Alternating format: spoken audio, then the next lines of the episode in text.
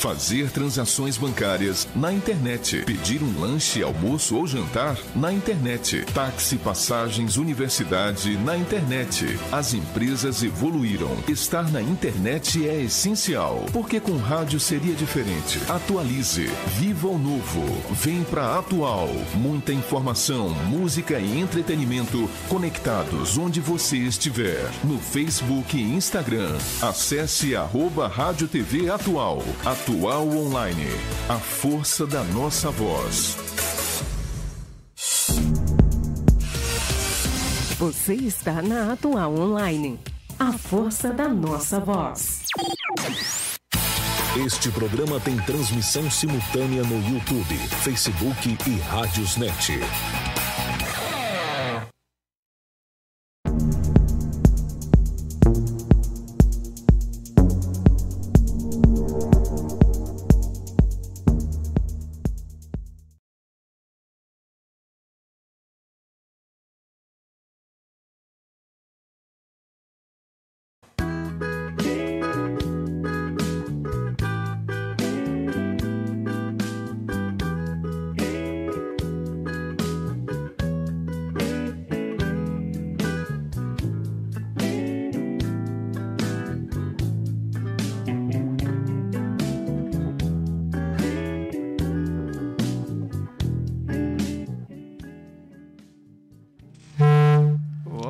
Opa, boa noite, pessoal. Já começamos na microfonia aqui para começar na alegria. É. Uma boa noite a todos e todas em casa. Ops, o negócio tá meio estranho aqui o som hoje. Ah, Gostei dos nossos nomes ali, ó. Ricardo, Carlos, Virgínio. eita, vamos já ajeitar isso aí. Desculpa aí, Ricardo, Carlos e Virgínia. Na próxima vez a gente ajeita aí. É... É, gente, uma boa noite, sejam bem-vindos a mais um Conversa com o Jovem Professor, né? Hoje com o nosso especial, né? O crossover entre o Boteco Nerd, o Swing Filosófico e o nosso Conversas, né? Os mistérios, os multiversos se reúnem. Multiversos, né? Vamos falar um pouco sobre, né, a, o universo dos heróis na vida real e na, na nossa... Estamos caçando, Cultura né? pop. Heróis na vida real. É, exatamente. É isso aí é que a gente vai falar hoje, né? Qual é a necessidade que nós temos de heróis, né? Necessidade que nós temos sobre isso e na história, na filosofia, filosoficamente falando, né? E na nossa cultura pop, né? Nós criamos nossos heróis, nós criamos nossos próprios heróis, né? De verdade, para o papel. Então, sejam muito bem-vindos, pessoal, ao nosso Conversas com o Jovem Professor. Vou só aqui dar uma, uma olhadinha aqui rapidamente aqui dos nossos amigos pelo nosso YouTube e Facebook, né? E dar uma boa noite aqui aos nossos amigas, amigas Jade Araújo, né? Tá sempre. Nossa fã número um, tá sempre aqui conosco, né? Jade, uma boa noite. E o José Lopes, que estava convidado, mas precisou faltar por motivos de força maior, né? Um grande abraço, Netinho. Pois é. Ah, lá no nosso Facebook, né? Nós já temos aqui ah, ninguém, né? Mas, pessoal, vamos se aproximando, vamos se chegando aí, né? O pessoal não tá acostumado a começar o programa na hora, né? Aí quando a gente começa, vai chegar depois. Esses amargadores quando chegam. É isso aí. Então, gente, é, vamos lá, vamos nos apresentar, amigos. Olha esse negócio aqui. É, hoje Boa tá noite, o negócio, né? pessoal. Meu nome é queridos, Ricardo, ouvi- né? queridos e amados ouvintes do, da nossa Rádio Atual Online, a força da nossa voz. Aqui estou eu, Luiz Fernando, mais uma vez. E hoje nós estamos aqui para falar sobre o herói. Talvez, no final das contas, para destituí-lo do seu lugar, de sujeito suposto saber sobre o mundo. Quem sabe? Vamos ver o que é que acontece daqui para terminar esse debate. Vai ser bem longo, vai ser interessante.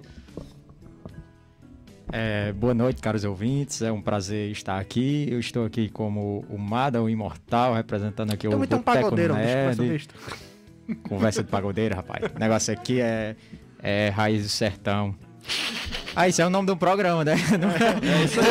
Boa, boa, boa. Primeira gafe da noite. Olha, Alô, Carlos Eu- Maurício, Raiz do Sertão. Um grande abraço, meu amigo. eu sei que a gente tá aqui é pra descer o sarrafo. Ixi, Nós estamos aqui é pra desconstruir É, caramba de herói, sacripanta de herói.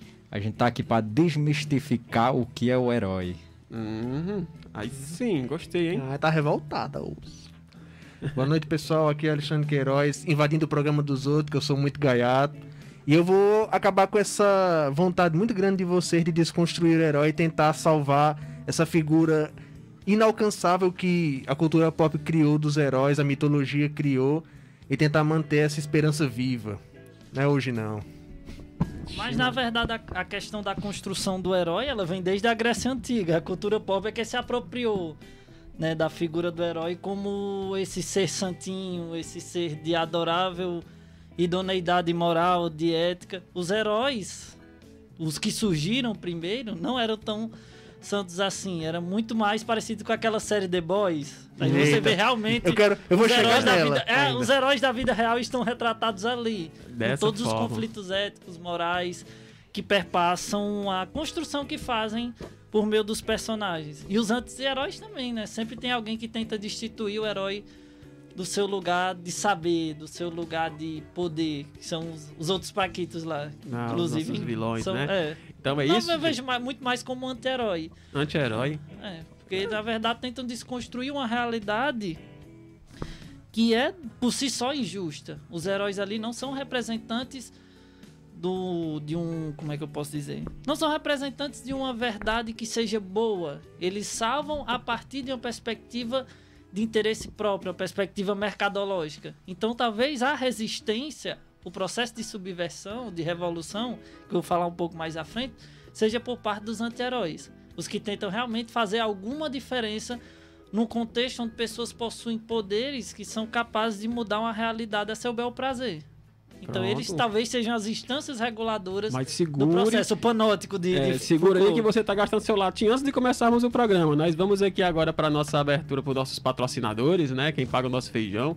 E daqui a pouco a gente volta com o nosso programa na íntegra, né, galerinha? Então vamos ficando espertos aí, beber uma água, vamos se preparar que também que o negócio hoje tá pesado aqui. Então um grande abraço aí, a gente já volta. Valeu!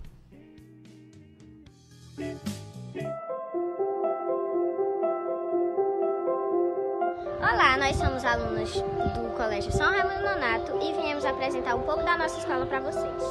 Aqui nós temos os melhores professores e as melhores metodologias. E temos uma escola que nos ensina valores para a vida. Temos também projetos que nos fazem aprender através da experiência. Você ficou curioso para conhecer nossa escola? Entre em contato conosco e faça já a sua matrícula. O futuro começa aqui. Venham fazer parte da nossa família!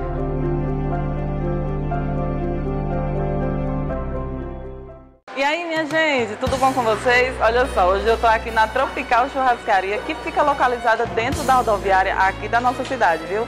E a Tropical Churrascaria tem a maior variedade em pratos para você, com comidas para todos os gostos, carne assada, carne cozida, para você que gosta, tem aquela bebida geladinha, refrigerante, cerveja também, se você preferir, viu? E aqui estamos com o proprietário Antônio, mais conhecido como Antônio da Rodoviária, que está nesse segmento há mais de 13 anos, levando o melhor da comida para você, viu? Se liga, siga-nos nas redes sociais, arroba Tropical Bar.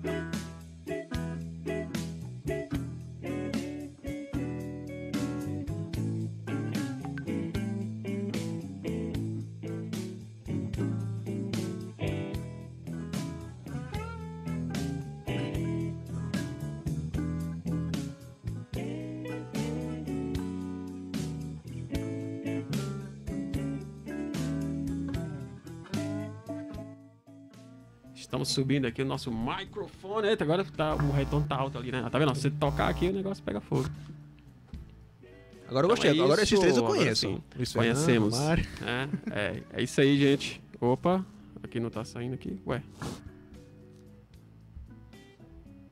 Era pra tá. Oi, oi, som. Oi, oi, som. Ah, não pode baixar ali não. é, gente, tá aprendendo aqui, pessoal, mas vai dar certo aqui, uma hora dá certo. Ah, então é isso, voltamos, né, gente, com o nosso programa de hoje. A gente vai começar aqui falando, né, o Primeiro eu queria deixar, deixar aqui, né, o nosso meu amigo é, Expedito. Desculpa, gente. Antônio da rodoviária, né? Ah, vamos ter aqui né, uma no dia 5, amanhã, no caso, né? Nós temos opa. Dia 5 de novembro, né? Josival Viana e Expedito Pinheiro. Abraço aí do nosso amigo Expedito, também colega de rádio, né? Um abraço para você aí, Expedito. Ah, na, na, na Tropical, na Boa Vista, né? Na lanchonete Tropical, no caso, no caso da lanchonete, não, lá na chácara dele, né? No, no bar, lá na, na- Droga, essa máscara não tá legal hoje aqui, tá? tá esquisito. tudo aqui. Aqui tá esfregando aqui, ó. Mas, ah, amanhã, dia 5 de novembro, às 8 horas, né? Lá na, na lanchonete Tropical, lá na Boa Vista, né? Com nosso amigo Expedito Pinheiro e Josival Viana. E... ah, no dia 6, né, de, de- às 8 horas também, com Tota Dias e Adriana Medeiros também lá no sítio Boa Vista, na Tropical. Então vão lá conferir lá, quem quiser comer uma carne assada, curtir uma musiquinha local, pé de serra, só no jeito aí nos forrozinhos, galera. E o pessoal do Colégio São Raimundo também, né, um grande abraço para vocês hoje, né, que é o dia né, do aniversário do Colégio São Raimundo, né, um parabéns aí para vocês. Tá à venda lá, né? Passei lá em frente, tá tendo lá os interclasses. Alta saudade dos interclasses. Oh, meu Deus do céu, que saudade dos interclasses. Então, é, Assistiu de é, jogar. Rapaz, os dois, na verdade, né? Eu jogava patavidas, mas tava lá participando, né? Batendo palma, batendo na fanfarra. O importante é participar. Não, não, tá, tá dando certo. Só fala um pouco mais perto aí, Alexandre, que dá certo. É, Pessoal, eu espero que esteja dando certo aí o, é, ah, o retorno de vocês aí em casa. Deixa eu só olhar aqui como é que tá sendo aqui, se alguém falou alguma coisa. Rita Maria, boa noite, né? Alô Marques, também uma boa noite. A Laís Chawane, buenas noites. Laís Chawane que vai ter uma participaçãozinha, uma pontazinha também. Nossa mestra, né? Mestra de verdade, né? É, Laís Chawane. falando um pouco sobre- tentas. os heróis, né? Ah, uma boa noite para Tropical Bar Antônio aqui, como eu falei ainda agora. Um grande abraço, Antônio. A Maria José, a Lucélia Marques novamente, a Ellen Lúcia, uma boa noite, pessoal. Ah, desculpem se perdi algum comentário aqui, porque o negócio aqui é, é bruto aqui no nosso Facebook aqui da rádio. Desculpa. Não é nem, no- não é nem da rádio em si, né? A, a questão é o Facebook no geral, né? Que esconde os comentários, né? É uma droga, é um cocô.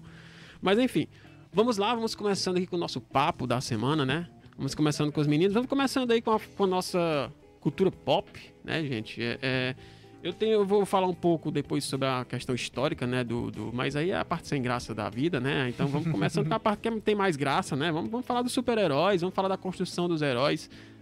Que são heróis para o mundo pop, para as pessoas comuns, do senso comum, gente? Pois é. A figura do herói na cultura pop, ela meio que veio pra se tornar um ideal, uma tentativa de ideal a ser alcançado. Tanto é que os três heróis mais clássicos de- dos quadrinhos da Marvel e da DC, porque surgiram outros com o tempo, né? Que são o Homem-Aranha, que a gente já falou muito dele no, no programa do Miranha, inclusive está disponível para vocês assistirem. O Super-Homem, que vai ser pauta futuramente nos nossos programas. Sim, sim, E- sim, já vão adiantando, né?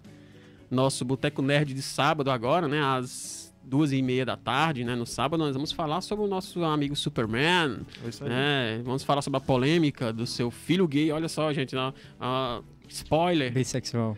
bissexual. É, bissexual É. também é gay, né? Tá dentro da, Ou da não. categoria. Porque se você gosta de outro sexo também, você acaba também sendo. Ó o microfone. É, se lembrem. Sente atração sexual e afetiva pelos dois gêneros. É, então ele, ele é hétero e é homo ao mesmo tempo, né? Ele é bi, Pois né? Então, é só assim, porque o pessoal fala muita besteira, né? É o filho dele que, na verdade, é bissexual. Ele que veste o manto do Superman, né? E a galera, ah, o Superman virou gay! É, tá Enfim, mundo assuntos se afoba, para o nosso né? boteco, né, gente? Conversaremos sobre isso no sábado, então não percam aí no sábado mais sobre o assunto. Hoje a gente vai falar nos heróis no geral, né, Alexandre? Pois é, a gente já tava falando do Homem-Aranha, do Super-Homem e do Capitão América, que é um que voltou a ficar em alta, que ele ficou desaparecido, como o próprio personagem ficou vários anos desaparecido na cultura pop. Voltou agora no universo da Marvel, dos cinemas, como o exemplo de herói a ser seguido. E aí a gente pode. Acho que o mais antigo desses três é ele, né? Porque ele data da Segunda Guerra Mundial. Ele representa todo aquele ideal do soldado da Segunda Guerra que foi lutar para livrar o mundo da ideologia perversa do nazismo. E ele Tal- foi basicamente o primeiro símbolo de É, herói. talvez cronologicamente dentro da história, né? Talvez seja um dos primeiros mesmo, né? Assim, não sei se ele foi o primeiro criado, né? Assim, aí Acho teria que que, o dar uma Super-Homem é mais antigo, mas como estava no contexto da Segunda Guerra, como era muito forte o sentimento de lutar para defender seus próprios ideais, aí ele se tornou isso aí. Tanto é que a capa do primeiro quadrinho dele é ele dando um soco na cara do Hitler, o maior inimigo daquela época, e infamemente lembrado até hoje, e eternamente vai ser. É, o, como a gente tava falando, né? Cronologicamente, eu acho que ainda tem um mais velho ainda, o Wolverine. É. Diz que o Wolverine é da Primeira Guerra, né? E ele- O Wolverine é.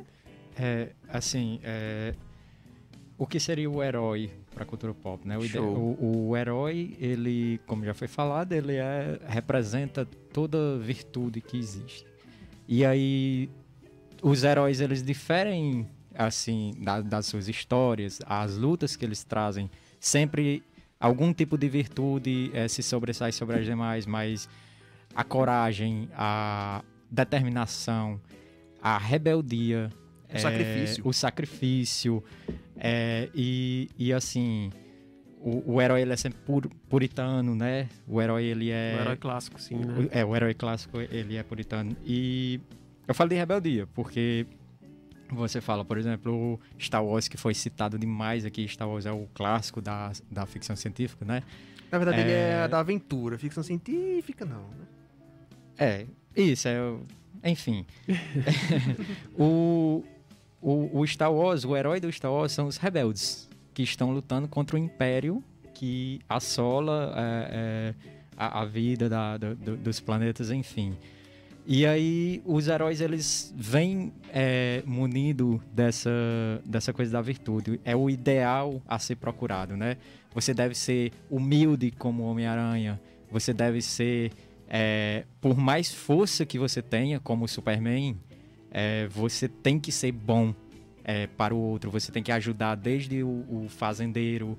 O Superman, ele é um fazendeiro, então o trabalho dele é um trabalho braçal, um trabalho que hoje em dia não é valorizado, é um trabalho de roça. é, e e na- isso na infância, lógico.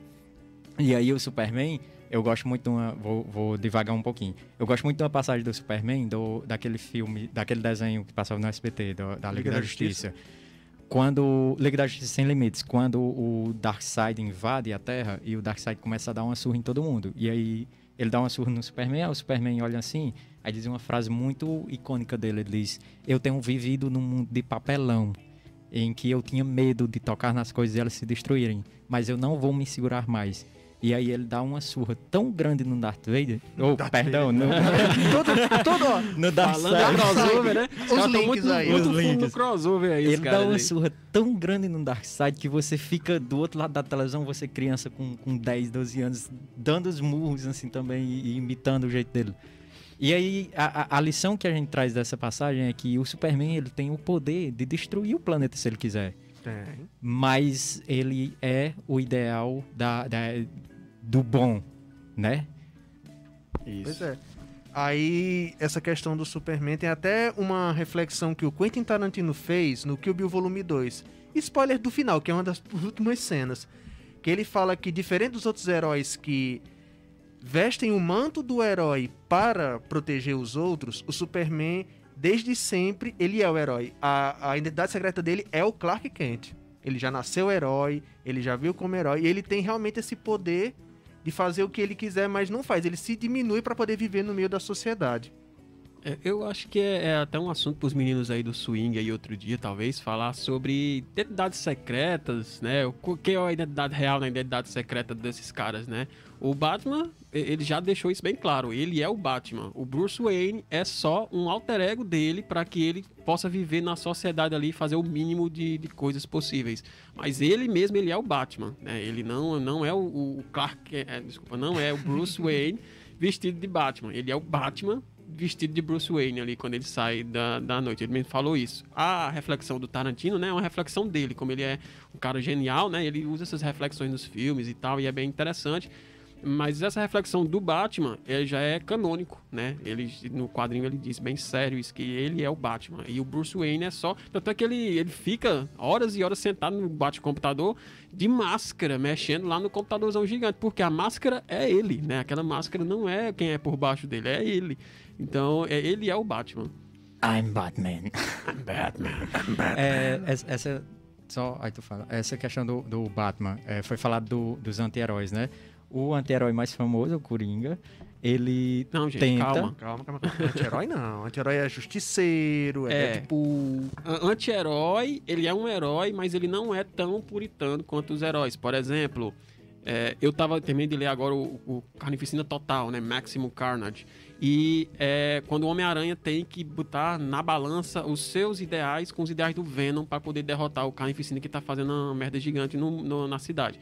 Então, ele sozinho não conseguiria, e já mostra várias, ele várias surras, quebra várias costelas, o, o diabo lá escambau, e ele fica muito quebrado, e ele tem que se aliar com o Venom. E o Venom fala, agora é o nosso jeito, e o jeito do Venom é matar. O Homem-Aranha não queria de forma alguma matar ninguém, inclusive o Carnificina, que é o método dele, né? Ele é puritano, como você falou. O Homem-Aranha é o herói escoteiro, como Superman, né? Como o Capitão América, que é o ídolo do Homem-Aranha, né? E o Venom não. O Venom é um anti-herói. Ele quer o bem, mas para isso ele pode alcançar, por exemplo, ele não quer matar pessoas inocentes, né? O Venom, mas ele pode, ele quer matar os bandidos, ele quer matar os inimigos. O próprio Justiceiro, ele é bem, é, nesse sentido ele fala, é, uma vez que o, o Justiceiro se encontra com o Homem-Aranha e vai aquelas, né, diálogos, né, de, de, de ideologias entre eles e ele fala, ó, você só acontece as merdas que acontecem porque você não dá fim ao seu problema. Você, quantas pessoas já morreram nas mãos dos seus inimigos que você prende, sabendo que eles vão ser soltos e vão se soltar e etc. No meu caso, a, a solução é permanente. Nenhum inimigo meu que eu derrotei voltou, não. Ele fala desse jeito. De certa forma, tem razão, né? O, o próprio Coringa também, como você falou, é um inimigo que o Batman várias vezes prende ele e ele volta pra fazer merda novamente e matar pessoas. Quantas pessoas morreram por causa disso, né? Indiretamente por causa do Batman que não teve coragem de fazer o que era necessário. A frase é sempre essa. Você não tem coragem de fazer o que é necessário. Eu não estou dizendo que eu concordo, gente. Eu estou dizendo que é a frase do anti-herói. É isso. Fazer o que é necessário. Enquanto o herói ele tem a sua moral íntegra, sempre forte e não importa o que aconteça, ele vai ter aquela rocha, não matar, não não sei o que, etc. O anti-herói não, ele tem mais um, um molejo ali para poder seguir os seus objetivos e resolver o problema que ele acha na cabeça dele moralmente é correto. Pois é. É, então eu só troquei a palavra. No É, caso, o a palavra. vilão. O vilão. O vilão é mais vilão. ícone. É, e aí, só concluindo, é basicamente o que você já falou, que o Coringa, ele tenta o tempo todo destruir o, o, a- o raciocínio do Batman, né? Ele quer enlouquecer o Batman. Ele, é, Rafael já falou várias vezes que o Coringa, ele é, não vive sem um Batman, não existe sem um Batman. Ele é como se fosse o anti-Batman, né? O, o Coringa nasce com um Batman e só sobrevive porque o Batman existe. E aí é, ele tenta o tempo todo enlouquecer o o Batman, acho que é a missão maior dele. É o e o Batman dele. tem que tentar, a, a todo instante, ficar com o manto do herói. Coitado, não sabe que o Batman é mais louco do que ele.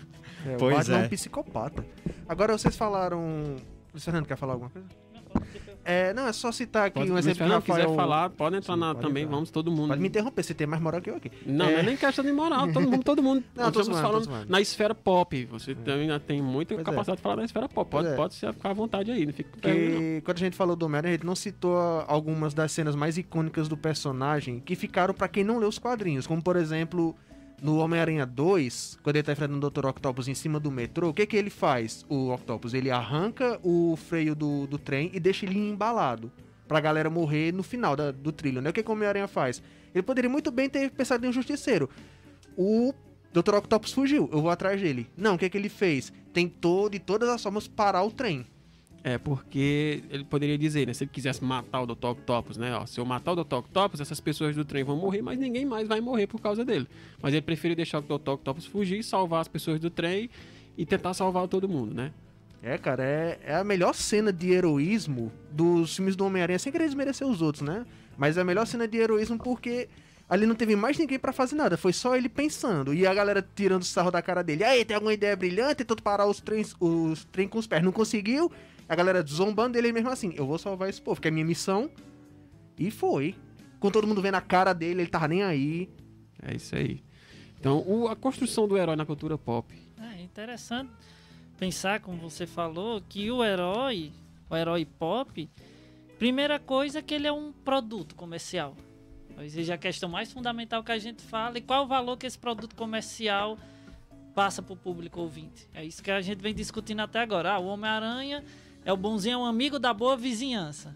Né? O É apelido o que ele amigão da vizinhança. é um é. amigão da vizinhança. É. Então é aquele herói pé no chão, raiz. Você percebe que muitas vezes o herói tem um elevado capital financeiro, como é o caso do Batman, e mesmo assim ele usa esse capital para fazer algo que vá de encontro, por exemplo, à que- própria questão capitalista. Se você investe para defender a população, para lutar pelos injustiçados, de certa forma você está subvertendo essa lógica. Só que ele não deixa de ser rico por conta disso. E você percebe, por exemplo, o Batman salva todo mundo na medida do possível, na medida daquilo que pode ser salvo. Mas você não vê, por exemplo, o questionamento, é muito raro nos quadrinhos, o questionamento ao ordenamento social. Ah, o herói é bonzinho, o herói salva, o herói tem os poderes necessários para conter a violência. Primeiro, não contém, porque um herói, no final das contas, se torna tão humano quanto qualquer outro humano, independente da raça que ele seja, de ser alienígena ou não. Dentro da sociedade humana, ele é tão humano quanto qualquer um. Então, ele tem que se adaptar àquele ambiente. Questão 1. Um. A segunda, herói, ele salva pontualmente. O herói muitas vezes não discute problemáticas sociais, né? À toa que gera tanta polêmica quando se diz que o filho do Superman é bissexual. Porque não é uma questão discutida nos quadrinhos. Você não vê o Batman questionando, ah, ele é filântropo, como o Tony Stark. É playboy, filântropo, É. não sei o que mais lá, mil e uma coisinhas que eu esqueci. Né? O Bad Boy. É, gênio Mas- playboy, bilionário, filantropo, é... Exatamente. É tudo isso, mas em nenhum momento você vê o quadrinho questionando o ordenamento social. Então o quadrinho ele tem como objetivo ser vendável. E ele não vai tocar em questões desse gênero, talvez tirando raras exceções. Quem faz a interpretação dos quadrinhos, quem traz uma ampliação do, do debate social é quem consome. Somos nós, né? É quem consome, não é quem está lá produzindo. Quem está produzindo só quer vender o produto, independente Às vezes porque da criatividade a qual ele possui. É. E não E- estou e dizendo que às eles vezes, não sejam né? criativos. É, e às vezes até tem, né? Assim, por exemplo, é, esses últimos quadrinhos do Superman, né? Tem, tem um- uma, uma saga chamada Paz na Terra, né? Do Superman. O É Superman recente? não é tão recente, uns dois, três anos por aí, Uhum. se eu não me engano. Mas ele, ele fala, acho que deve ter mais porque a pandemia pra mim é um buraco na, na, na É. minha vida, né? Então deve ter uns quatro anos aí. Mas esse Paz na Terra, ele fala exatamente isso. O Superman, uma hora ele dá o estalo nele, ele fala, cara, eu tô salvando aqui pontualmente essa mulher aqui desse incêndio, esse cachorro aqui dessa árvore, etc. Então, esse cachorro na árvore, é o gato na árvore. Então, o que é que vai fazer? Eu é? posso fazer mais por isso, né? É uma, foi uma onda, né, do, do... Não sei se foi o Frank Miller, não lembro agora quem é o... Frank Miller, ele época. fez o Batman Cavaleiro das Trevas, O onde o, Batman, Superman né? É, se embate outro com... cara. Mas ele, ele, nesses quadrinhos, ele vai se, se referir a, a questões sociais, né? A, a, imagem icônica desse quadrinho... Tem até aquele vai- filme, né? O Superman comunista já é uma. É, o É, Entre é a Foice e o Martelo. É, a o- esse, esse, Martelo, já esse é um primeiro... Esse mais que- interessante. É, você eu- tirar eu ia chegar nele nessa A HQ é melhor do né? que o filme, pra falar. Eu ia chegar nessa sincero. parte, porque assim, essa parte do, do Paz na Terra, a imagem icônica é do Superman trazendo um avião ou um container, se não me engano, de comida para as pessoas do Rio de Janeiro, né? Tem um, o Cristo Redentor Rio embaixo. de Janeiro? Rio de Janeiro, o lugar Olha onde tem mais pobreza, maiores favelas do mundo tá no Rio de Janeiro. O foco da pobreza mundial e aumentando cada dia mais. Então ele vem com comida, né? Então eu não li. Me desculpem pessoas aí, fãs do Não, Boteco. a gente aí. não leu quase nenhuma. Mas eu não li esse, né? O Paz na Terra. Mas o que fala é que ele vai se referir agora a problemas sociais no mundo inteiro, né? Porque ele é o Superman e ele protege o mundo. Agora ele vai tentar resolver os problemas realmente do mundo, que é a fome, que é a miséria, que é a desigualdade. E, e nesse. Eu não lembro. Aí eu, como eu disse, eu não li, mas eu sei que existe essa história porque eu pesquisei. Mas. é- é, eu não sei o final, vou ler, desculpa, gente. Fica, fica dever de casa pra mim aí ler esse Paz na Terra. E o Superman comunista, como o, o Luiz Fernando bem falou, esse eu li. Nesse, ele é um what if, né? Um e se né, da história. Se o Superman tivesse caído na União Soviética ao invés de cair nos Estados Unidos, né? Aí mostra que muita coisa muda, né? Principalmente o balanço da Guerra Fria, né?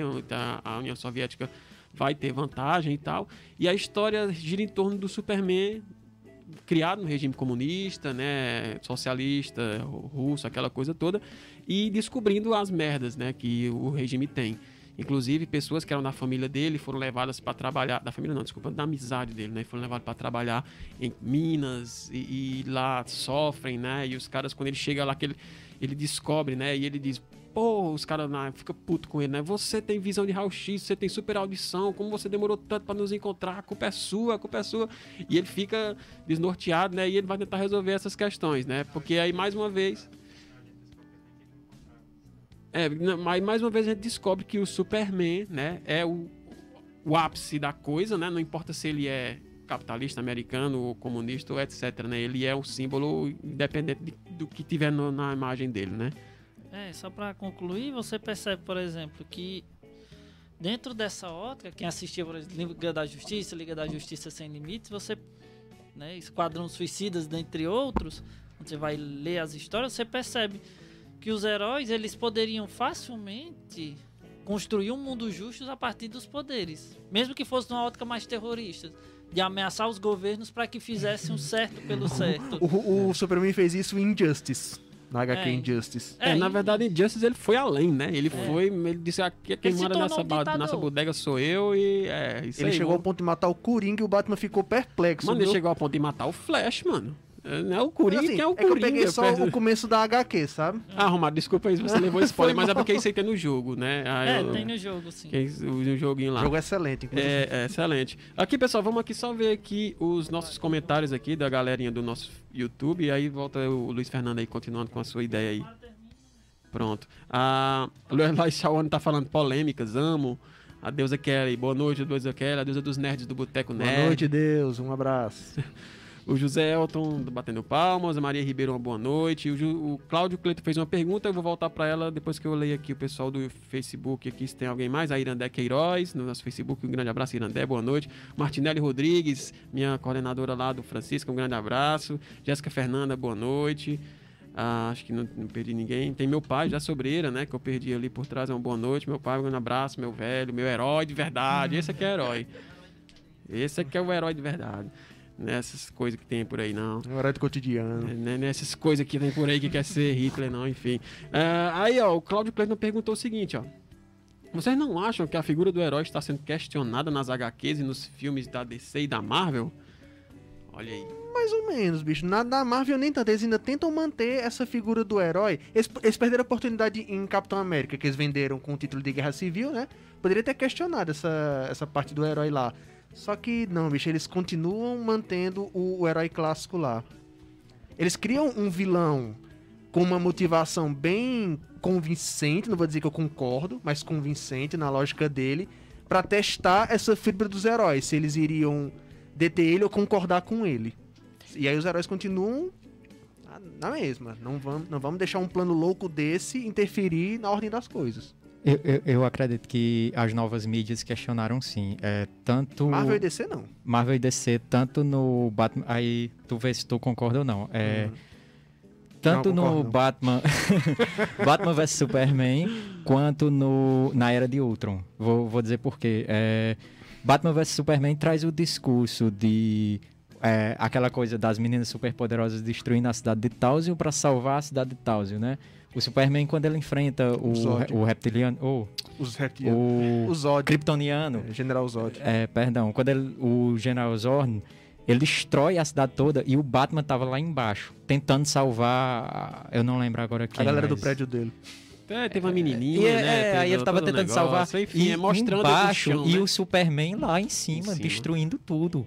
Esse E aí- Superman dos filmes é bem questionável, E, bicho. e aí, o, o. Zordon, Perdão, Jaqueline. Mas é isso mesmo, né? O Zord, é ele Power vem- Rangers, cara. Power Rangers é a mesma coisa. o Zordon ele Dragon vem, Ball ali também.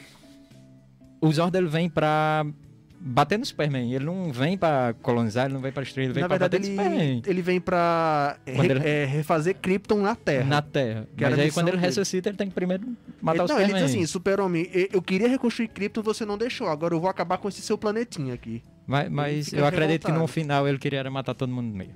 E aí, louco. quando vem o, o que é mais complexo, eu acredito, a Era de Ultron, é, tem aquela coisa do logo no começo, aquela mulher falando pro, pro, pro Tony Stark, né? A, tipo, o meu filho morreu em Sokovia. Não, é a Guerra Civil, não é o Era de Ultron, não. É, é porque eu misturei. Na Era de Ultron, Sokovia foi destruída. Foi. E aí, é, na Guerra Civil é feito o Tratado de Sokovia. E aí eles vão ter toda essa questão do... é, de, de questionar. O Tony Stark começa a se questionar. Eita, será se eu tô fazendo o, o bem mesmo sendo um herói? Será se eu não devia estar aliado ao, ao Na governo? HQ isso acontece É. também. Uma mulher Essa- cospe essa- na cara dele no Essa funeral. desconstrução, né? Essa É, desconstrução do acontece, herói. eu acredito que, É- que acontece É interessante, desconstrução. acontece, É porque da acontece metade sim. pro final vira outra principalmente- coisa, né? Principalmente porque é, as HQs elas estão cada vez mostrando o herói mais como humano. Né, como humano, como uma pessoa como nós, que tem suas, seus problemas pessoais e suas dúvidas, né, que sofre, né, que sofre, mostra como a galera tem os, a, a conta chega, né, na- no, no físico do cara, de tanto ele apanhar, de tanto ele, ele fazer aquela luta diária, dia após dia, e nada se resolve. é, É. é uma profissão, É uma é. Pois é, e aí eles vão cansando, e aí vai vindo essas, essas indagações. E os, os realmente, os vilões estão ficando sendo retratados de forma mais inteligente, né? Porque antes o vilão era só o preto no branco, né? Era a razão de ser do herói, era contra, contra combater o vilão, e agora não, o vilão agora tem motivações às vezes muito mais interessantes e desenvolvidas do que o próprio herói. Tanto é que a gente vê vilões se- debateu muito mais as razões do, do nosso amigo Titã Louco, né? É, o Thanos. Thanos, do que os próprios heróis em si. Ah, mas o Thanos fez certo, o Thanos fez errado, time Thanos, time. Nossa, surgiu o time Thanos, eu lembro Oxi, disso, não, só pô. que tinha pessoal falando que realmente precisa acabar o ser humano, o ser humano é uma Aí, merda. Romário, Não, toma as maltos Thanos- na é. veia. Thanos, Thanos fez a- o processo de higiene social, que, por exemplo, implicitamente a gente sabe que dentro do sistema capitalista existe. Na questão da necropolítica. Há aqueles, aquelas pessoas que não. A gente já discutiu muito isso no swing filosófico. Há os abastados, os privilegiados, há o exército, há os que trabalham, há o exército industrial de reserva e há os abjetos, as pessoas que não têm valor, as quais a vida não vai ser requisitada. Então elas são alvos da necropolítica, que é a política da morte.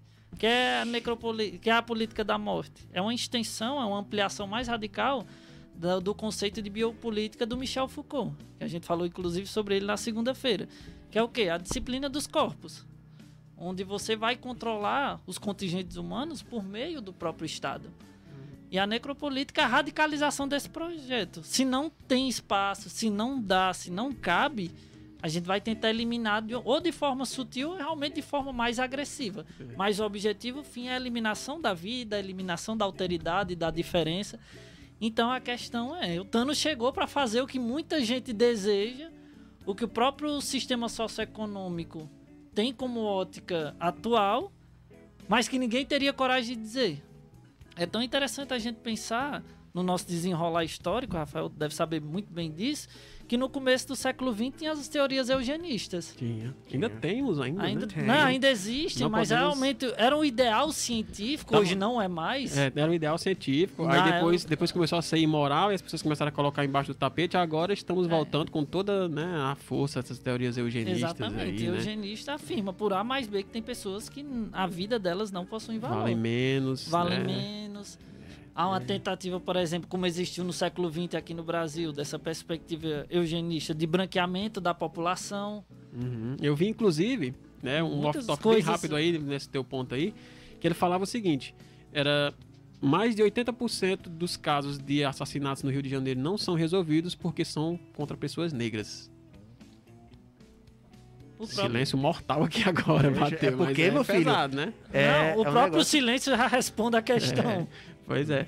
Aí, ó, mais alguma coisa, gente? Querem dar mais alguma Não, pode falar os Que a gente comentários. vai entrar na parte agora histórica aqui, eu vou ler os comentários e as perguntas, ó. Uh, Lai Shawan tá falando, The Boys é uma, é uma ótima... The Boys, né, a série, é, uma, é ótima, porque mostra como super-heróis de verdade iriam ser pessoas horríveis, se vendendo como boazinhas, que iam ser, de- que ia ser desse jeito mesmo, né? O cara tem superpoderes, né, e tal, e, e o cara É porque cai justamente na mão de um cara né, super altruísta como um herói, realmente seria uma loteria muito grande, né? Pois é. O mais provável é que caísse na mão de uma pessoa que fosse se vender realmente por milhões, por Não. bilhões, por uma marca, né? E eles Sistema trabalham toda essa lógica, inclusive eles fabricam os heróis. Fabricam da os heróis. É, isso aí vai É. ser mostrado depois, né? e tal. Spoiler, mas eles fabricam os heróis. É, é, um- é uma companhia que, que faz Ah, um volta. soro e transforma Companhia nazista. E aí é interessante isso, como é. eles escolhem né, as famílias que vão ficar do lado deles, a- a- as mães que já vão.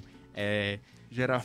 já são preparadas para aquilo, para que quando a criança tiver a idade certa, ela já vai ingressar no. Já vai ingressar na liga lá, que é um- uma liga enorme e tal, de vários Eles heróis. vão virar produtos, É eles, eles negociam, é né? Heróis pensar- de cidades e tal. É interessante pensar The Boys, porque assim, é, o, o cara que é o, o- o mega fodão lá, que é para ser a representação do, do Superman, né? Ele é, é, criado isolado. Ele é criado isolado, como e ele desenvolveu toda a patologia de ser criado isolado. Ele é um psicopata, Psicopata e tal. total, aquele cara ali. Mas aí você tem. Aí é o pior, é o pior pesadelo, né, cara? É igual aquele filme lá do Bright. É, não, é. Brightburn. É Brightburn. O, o que aconteceria se o Superman fosse um psicopata assassino que não tivesse emoções, né? É aquilo ali, é o Capitão Pátria. Capitão Pátria. Porque, meu irmão, você ser super foda, você não ter baixar a cabeça pra ninguém, ter o poder de fazer o que você quiser e você não se corromper por isso, é muito difícil. Aí, aí você tem Só uma a- educação muito forte mesmo. O, o ligeirinho lá, que ele é mais um cara que só quer saber de zoar e ganhar A-Train. dinheiro. E ele é, É. um drogado da porra, porque ele sempre toma Pois o é. composto V pra ficar mais ficar forte, mais pra forte. vencer o oponente E dele. tem a Senhora da Luz lá, aquela. A é, Starlight. mas aí- Starlight. mas aí, Starlight é a, ma- A ela- Starlight, ela ela é que tenta é- corrigir o negócio, mas não- Isso, Mas ela, aí, ó, ela, voltando- ela vem da família é, conservadora, cris- é, cristã, bonitinha, É, vai ter mas ela quer fugir dessa lógica e quando ela confronta, porque ela acreditava que os heróis eram bons. E Coitada. Quando ela confronta isso, em vez dela se render ao, ao poder e à fama, em vez dela é, dormir com um cara lá de, de primeira, ela, ela, ela volta pra. Não, pra o que é ético, pra o que é correto. E ela tenta. Eu não sei nas próximas temporadas o que, é que vai acontecer. Acho que ela vai continuar Pessoal, nessa, né? vamos deixando o like aí, quem não deixou ainda, vamos compartilhar, manda pra todo mundo aí pra participar da discussão. A gente vai demorar um pouquinho, a gente vai chegar agora aqui na parte histórica da coisa pra depois mistu- olha. até misturar com a parte filosófica, porque não tem como você falar né, nesse sentido. Mas a gente vai misturar e depois a gente vai pra parte filosófica também. Vamos todos fazer aqui um debate aqui ainda bem interessante. Tem muitas perguntas interessantes aqui do pessoal, né? É, o, o David tá perguntando, Paulo Davidson tá perguntando o que acharam dos heróis do legado de Eu Júpiter, não assisti, né? bicho. Que é Não mais posso aqueles. opinar. É, é, daria um programa só pra isso, né? Mas o legado de Júpiter é basicamente uma, uma alegoria ao que. ao- a- a- essa discussão que o Clayton perguntou mais cedo, né? É o, o cara é herói das antigas e não quer matar ninguém, ele tem um código que tem que ser seguido, nem que morra. E aí realmente as pessoas começam a morrer, os heróis começam a morrer por seguirem esse código, e aí os caras, os heróis mais novos começam a questionar esse código. Não devo matar, não devo matar mesmo que eu morra e etc. E fica aquela confusão, gira em torno do filho dele, né? Do, do, do, do Bicho, eu não vi. carinha lá. Tô É, totalmente por mas fora. gira em torno do filho dele. É uma história bem interessante, apesar de toda a- o visual bem, bem macarrônico, né, dos heróis, mas é uma discussão bem interessante. É caricato demais. Caricato, exato.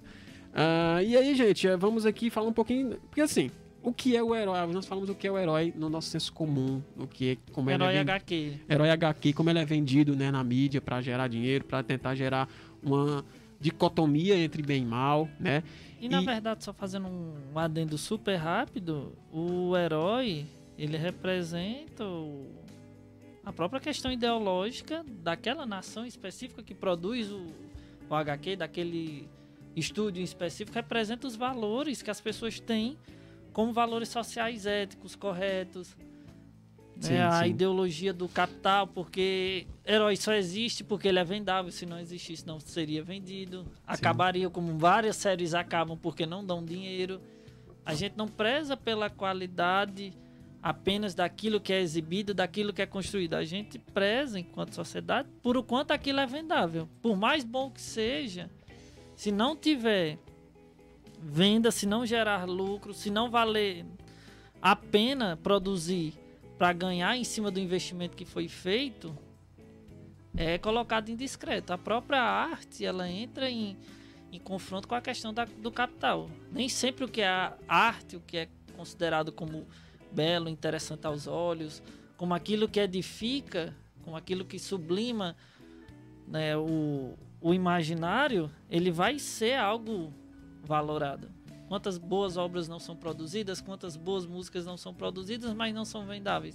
Enquanto outras coisas de valor questionável, questionável tem venda a folote. Ah, com certeza. Aí nós entramos nas outras A críticas é aí um- que. A arte é um.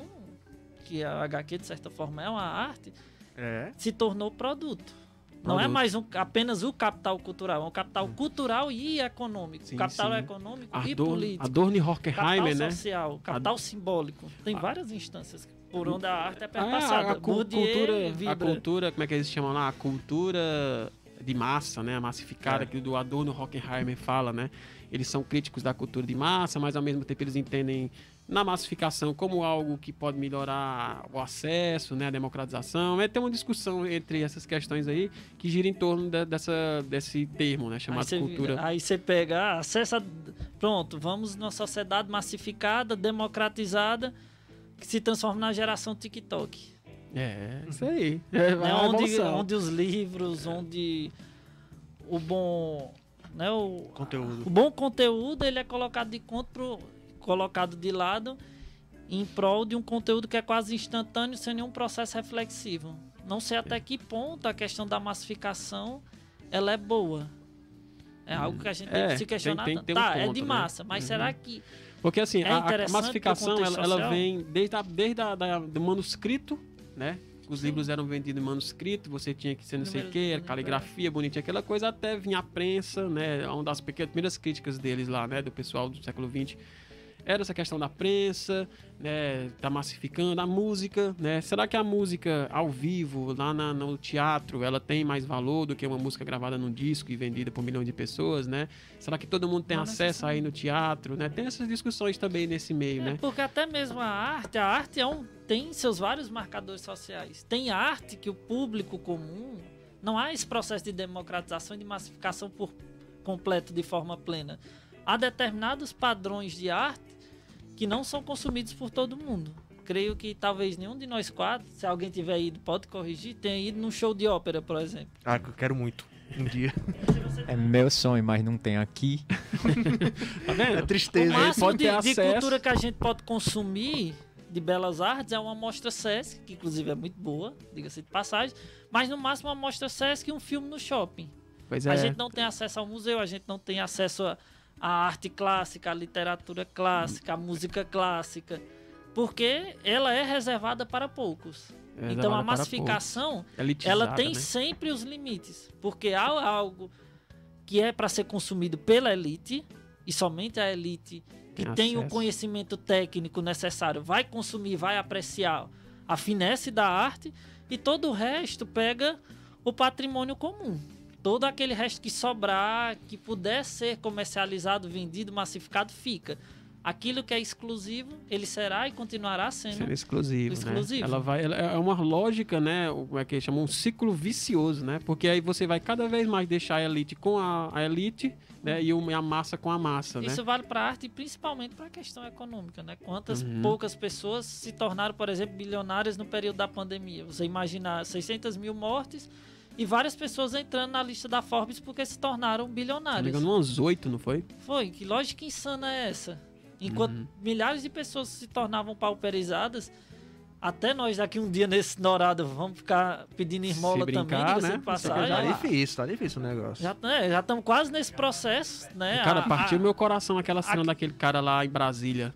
É fome, é fome, me dá alguma coisa. O cara pedindo lá no condomínio, o cara no chão do condomínio lá sozinho, falando que tava com fome, que queria Demorou comida. quanto tempo pra um segurança de um riquinho mandar ele Mano, embora? não sei, assim, o pormenor, mas disse que não é a primeira vez que ele cara vai lá, né? Ele vai e tal. Aí, cara, é Macho, partiu o coração da pessoa. quando vê. você Não, e vê. aí é, é interessante o, o Guy Debois, não sei falar muito bem francês, quando fala da sociedade do espetáculo, tem aquele que grava. A pessoa vai lá, grava e posta nas redes sociais causa comoção. Eu tenho quase a plena certeza que ele não saiu de onde ele estava para ir ajudar. Ou nem mesmo se questionou o ordenamento social do qual ele faz parte. Porque um vídeo desse, ele causa revolta num- em breves momentos. Uhum. Ah, gerou uma revolta de uma, duas semanas. Depois tudo está normalizado. Da mesma forma que nós, enquanto sociedade brasileira, normalizamos quase mais de 600 mil pessoas mortas por uma pandemia de Covid e muitas vezes grandes contingentes defendendo a economia. Né, não? Céu. Ah, economia, economia, economia. É, certo, a economia Pagando. cujo representa, cujo Deus é o mercado. Hoje mesmo eu tava, E que tava ninguém sabe quem é, respondendo não uma pessoa nome. no Facebook que a pessoa tava falando que. Deveríamos ter tido estra estratégias Fernando, mais tá interessantes. complicado, viu? mais interessante para fazer esse enfrentamento. Com certeza. Né? Porque não levar em consideração que poderíamos sim ter estudado, ter valorizado a ciência, ter visto as formas como a gente poderia fazer esse casamento para que as pessoas trabalhassem, para que as pessoas tivessem garantido seus direitos. Dava para ter feito um casamento bastante interessante, mas privilegia-se preferencialmente a economia independente de quantas vidas se percam no processo.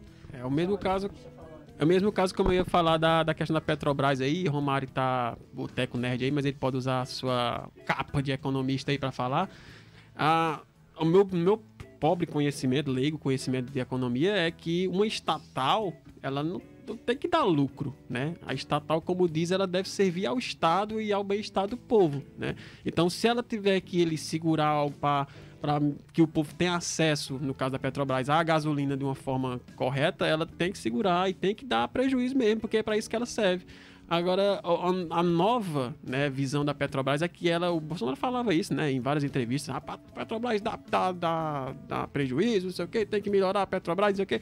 E aí hoje está a Petrobras dando os pulos de lucro e nós pagando 7 reais no litro de gasolina. Parabéns aos envolvidos, Parabéns à Petrobras. Tomara que você vença na vida, Petrobras, porque nós estamos fodidos aqui embaixo. Obrigado pelos pesadelos. É, fazendo um, um adendo rápido pra gente voltar pro herói. É, primeiro falando, questão da economia. Economia são pessoas. É, é louvado Deus mercado? É. Mas economista de verdade, ele vai fazer tudo pelas pessoas. Até porque, para que as pessoas fiquem bilionárias, milionárias, elas precisam do público consumidor. É, o público eu consumidor somos burrice enorme, nós. cara. O cara deixar as pessoas morrerem, o, o- a sociedade se acabar, você, as pessoas sem poder de compra. Que economia burra do caramba. Não faz sentido. Nós é quem consumimos. Nós. Nós é, quem consumimos. E, e aí, se a gente não tá conseguindo comprar comida, estamos andando de pé porque a gasolina tá cara. Como que a gente vai consumir é, o- o- os quadrinhos, os heróis que, que são feitos para nós consumirmos, o cinema, e assim fazer a grande roda da economia girar? Não faz sentido você torcer para que os pobres se lasquem. Desculpa a palavra. Não, mas é, tá certo. Se lasquem É o mesmo. pensamento deles, né? É porque são os pobres quem sustentam. É a base quem sustenta. A nossa economia, infelizmente, ela é piramidal. Ela vai, ela tem a base e tem os lá de cima que são os milionários. Quem sustenta eles somos nós. Agora aí já entra para questões bem mais amplas e a gente não conseguir se organizar para conseguir derrubar um, por exemplo, vou, vou, vou fazer aqui o parênteses do Carrefour. A gente deveria se organizar para derrubar o Carrefour. Quantos escândalos já aconteceram Já. no Carrefour? É. A gente tem que boicotar o Carrefour.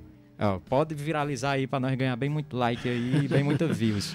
Derrubem o Carrefour. É mais fácil uma chegar amanhã coisa e intimação. horrível. Coloca aí, coloca aí na, na, na- na internet aí. Economista em Vaz Alegre, que boicota Carrefour. É nóis. É nóis. Aí, outra questão. É, você falou aí no mercado, falou da Petrobras.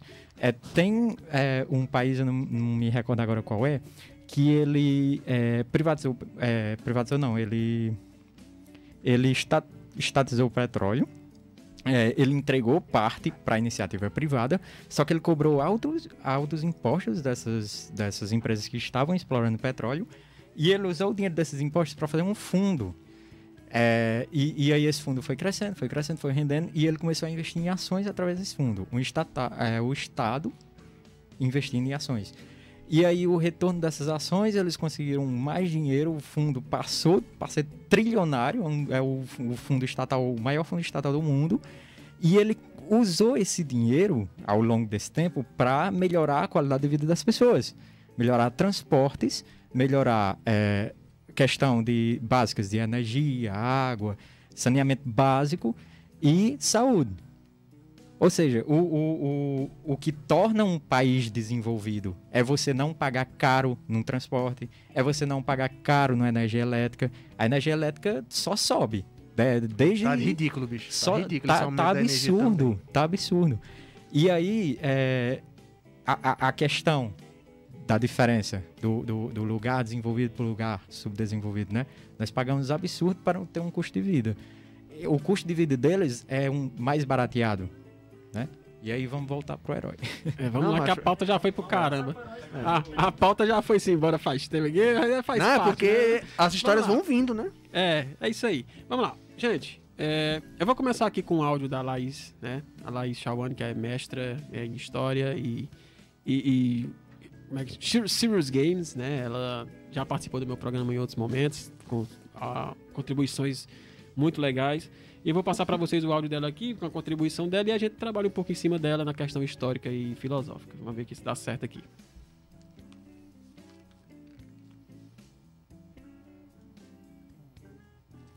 Ah, desculpa, é porque eu deixei, deixei mudo aqui. aprendendo, estou aprendendo. Mulher te preserva. Olá, meu povo que está escutando esse crossover maravilhoso do Conversa tá saindo muito baixo, né? Ah. Swing Filosófico e Boteco Nerd desse assunto que se a gente passasse três horas falando, ainda, ter, ainda ia ter coisa para falar. Droga, não é mesmo? Então vamos lá. Construção do herói na história, na filosofia e na cultura pop. Eu sou professora Laís Silva, já estive em outros programas e eu vou dar minha breve contribuição a esse crossover lindo. Né? Então vamos lá. Eu vejo muito a figura do herói ligada a um super vilão, a um momento de crise, a um momento a, a ser superado. Né? Historicamente, a gente tem na política, no Brasil, a gente tem essa figura do herói muito bem definida na política. Né? Atualmente temos o nosso queridíssimo presidente Bolsonaro, né? queridíssimo só que não, que ele se lançou após o impeachment da, da presidenta Dilma, ao golpe, né? Que depois ela, ele se lançou como esse herói que veio salvar o Brasil, que veio tirar o, o país da política, que o, que o PT estava muito no poder, esse, todos esses discursos que a gente já sabe. Mas isso não é uma novidade, né, gente? Aconteceu isso com o Lula, quando ele foi eleito, porque o Lula, né, ele é o, o pai dos pobres, né, enfim, todo, todo esse discurso que a gente já sabe também. E aí a gente teve a Dilma, e aí a gente teve o Bolsonaro. E o Bolsonaro ele se revelou um grande. É, é, mais um vilão do que um herói, né? E atualmente, e para 2022 a gente tem fortemente a figura do Lula retornando, né? Que vai essa, ser essa pessoa, esse herói que vai salvar o Brasil, que vai estabilizar a economia. Que a gente tem aí gasolina que não para de subir, alimentos, pessoas passando fome. Né? E a gente tem toda essa comparação do governo Bolsonaro com o governo do PT, né? Então, qual é o perigo desse discurso que eu vejo, esse discurso do herói? Que você coloca toda a esperança do país, tudo que de bom, tudo que de ruim vai acontecer é por causa do presidente, que é essa figura máxima de autoridade, né? E eu queria falar que o, a questão do discurso é que é perigosa. Porque quando você exalta uma pessoa, ou Lula, Bolsonaro, ou quem seja que for, né? Como foi, por exemplo, com o Moro também, que ele ia varrer a corrupção, né? Enfim. É, você tem aí uma questão muito perigosa, porque quando você exalta um herói, eu vejo que você cega Você fecha os olhos para muitas coisas que, que esses supostos heróis fazem que não contribuem para é, a população brasileira, enfim, né? Então, minha, minha contribuição é essa. Não vamos exaltar ninguém, né? O Brasil é essa figura do herói brasileiro que, que vai salvar o, o Brasil, vai salvar o mundo, gente, isso não existe, ok? A gente tem que, tem que no governo que tá, tem que elogiar, tem, tem que criticar, tem, independente é, de, de, de, desse discurso de herói, ok? Então, é, é assim que eu vejo essa questão política no Brasil. Só uma pincelada rápida, viu? Muito obrigado e toca o barco.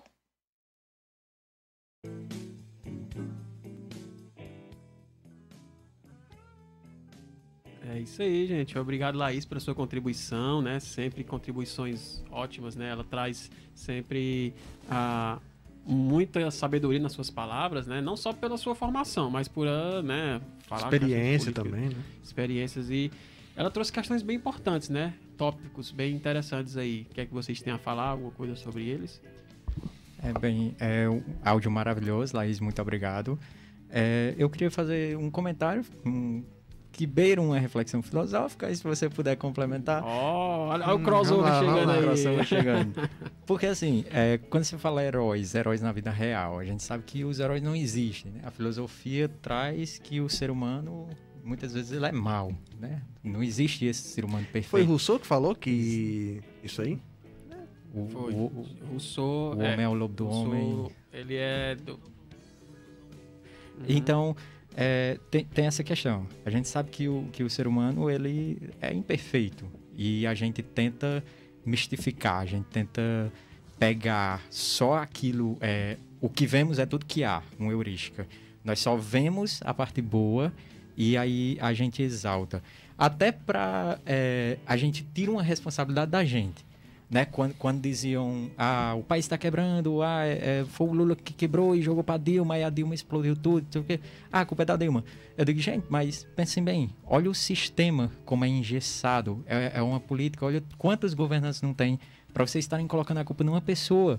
É, mas não, a, a, loucura tomou conta e, e, a culpa era de uma é, pessoa só. O nosso sistema é altamente destruído, né? Altamente justo. E quando você e quando você espera uma, uma figura messiânica, né? Depois tu trabalha mais nesse termo, é, você tira a responsabilidade de você.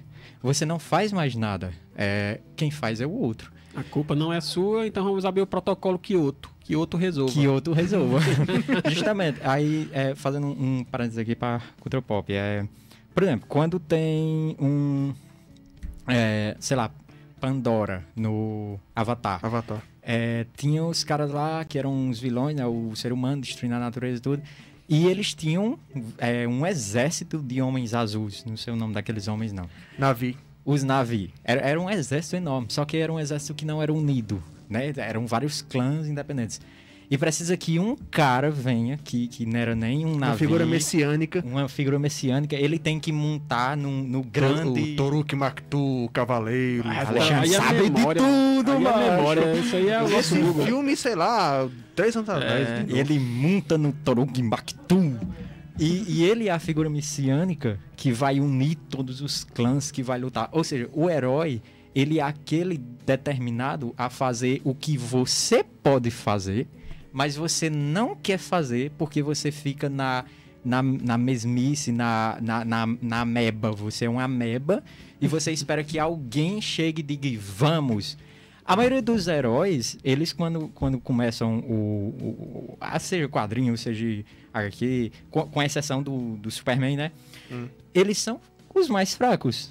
Você vê, é, por exemplo, Naruto até certa parte do, do, do, do, do anime, do mangá, Naruto é o mais fraco, mas é o mais determinado. É o que uhum. corre, é o que faz. É.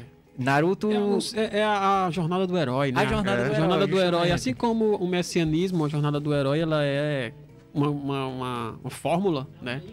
É o Tem um Joseph livro, Campbell. né, do Joseph Campbell, mas ela é uma fórmula, né, que você encontra em vários livros e vários filmes, jogos, é, o que você você pode encontrar na jornada do herói. Ela tem etapas, né, Isso. onde você começa num ponto A, fraco e etc. O Luiz Fernando vai falar um pouco mais à Você é uma frente, né? pessoa comum que vai evoluindo. E aí você vai e faz um, um- um giro, né, um ciclo, né, e esse ciclo se fecha. Ele vai, o Luiz Fernando vai falar um O pouco mais sobre o isso, né? Frodo, por exemplo, também. Né? tá aí, aí. aí eu vou terminar e tu, tu continua. É. É. o Frodo. Ele é um menor, ele é um hobbit, ele não é ninguém no jogo do bicho, na Terra-média. Mas é ele quem pega o anel e leva. Ele faz, né? Ele é o protagonista. Ele a é o- palavra protagonismo, né, significa isso, é você fazer. O protagonista, fazer. ele é o que faz. Ele é o que move o mundo, né? A gente pode ser, todos podemos ser protagonistas. Frodo e história, Sam né? são os dois heróis daquela história, porque o, o Sam também ele tem a sua parcela de heroísmo, porque ele O- também tá sempre lá. É, o Sam faz mais coisa que o Frodo, a gente sabe. Mas a história quer mostrar que, o, que o Frodo é quem faz. Aí só, só concluindo, é isso, é que é, a, a gente, na, na vida real, nós somos assim. Na vida real, nós podemos fazer, né? A vida nos pertence, nós temos a capacidade de fazer, mas nós não fazemos. Nós esperamos delegar funções para a- a- aquele líder nato que vai vir e vai nos orientar. Então, eu acho que o, o paralelo pode ser feito nisso. Inclusive, tem até é, economia solidária, né? Estuda muito questão de arranjos produtivos locais e tudo. Que é quando você tem um, um tipo de embrião, um tipo de produção, mas as pessoas não são organizadas o suficiente para, para é, vamos dizer, melhorar os processos produtivos. E aí precisa-se que tenha uma liderança que vai unir aquelas pessoas e tal.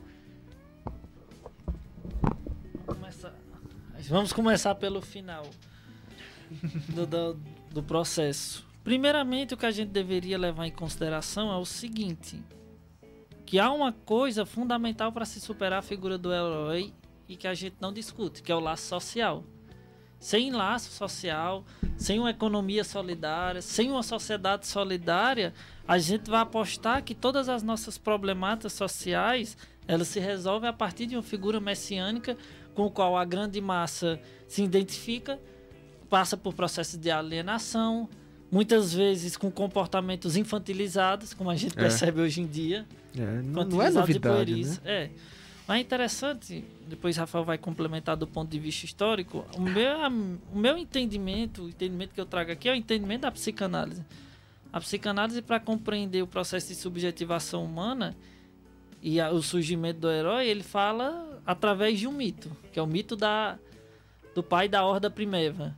Existia desde tempos imemoriais um homem detentor de todo o poder, de todos os capitais dentro de um determinado nicho X, que usava do seu poder para dominar todo o público feminino, ou seja, desposar todas as mulheres e também nesse processo, né, mandar e desmandar a seu bel prazer.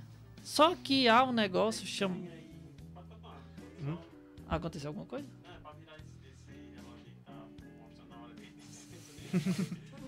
Sim, mas aí nessa ótica, uma hora os filhos eles vão revoltar-se contra essa lógica opressora.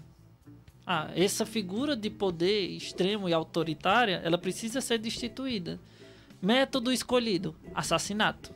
Assassina-se o pai da Horda Velha Primeva. historinha dos Zeus, né? É, assassina assim, é o pai da Horda Primeva para que você possa para que possa haver o processo de culturação. Para que a cultura suja, precisa alguém ser sub, alguém, né, todo poderoso ser substituído, Uhum. ser trucidado.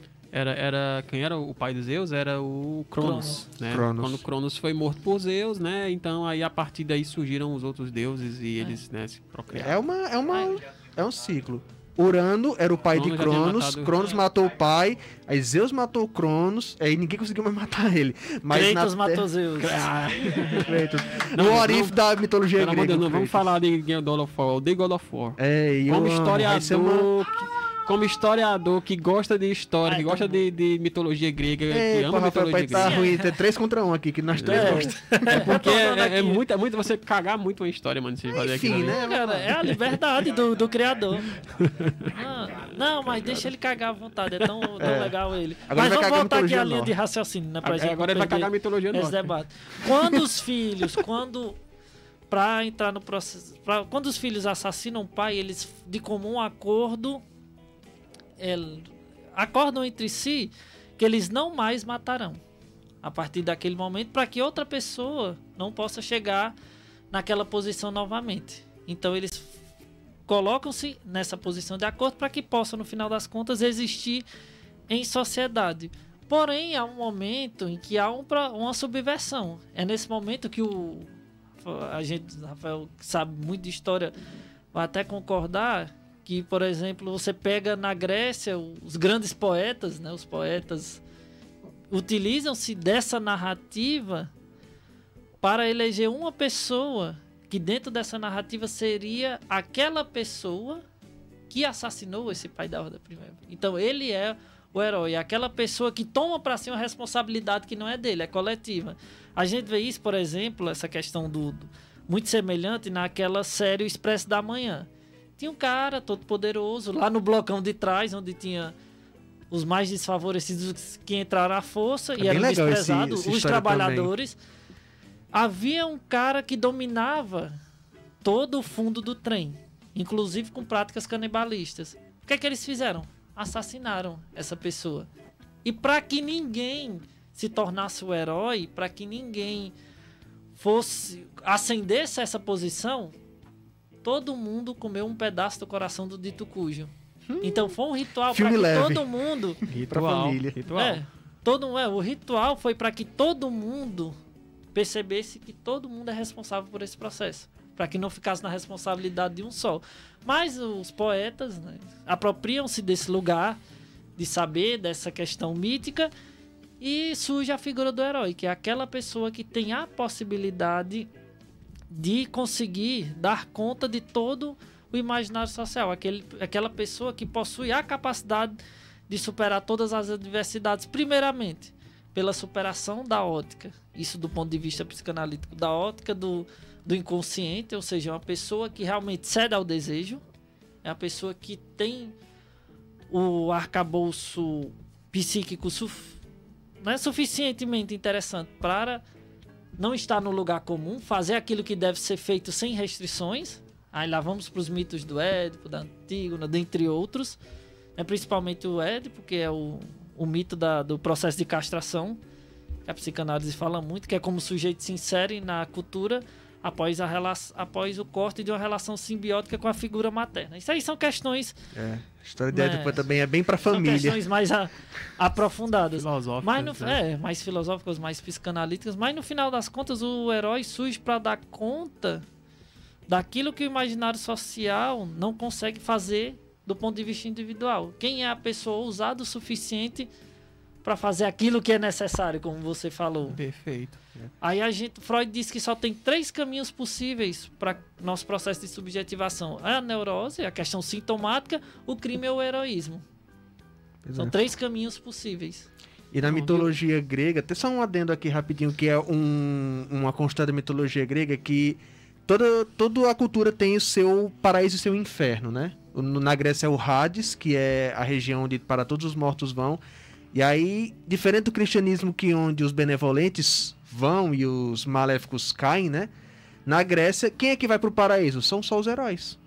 São só os que, que se destacam, são só os que tomam essa responsabilidade. Aí você vê que a própria aí- mitologia exalta os mas, heróis. mas o paraíso sempre é para poucos, em qualquer É, religião que é. seja. E aí, Luiz Fernando, a pergunta aí pra gente fazer a, a ligação aqui, não, é só pra gente fazer a Pronto, ligação vou aqui com a parte uma- histórica, né? É, vá, diga. É assim, e quando nós não temos essa figura pra resolver os nossos problemas, o que é que acontece? Aí nós vamos... Nos matamos uns aos outros ou apostamos numa figura que dê conta desse processo. Ou então, Porque nós vamos, guerra- então nós vamos criar né, essa figura, que é o que foi feito no Brasil, né, na parte histórica. Né?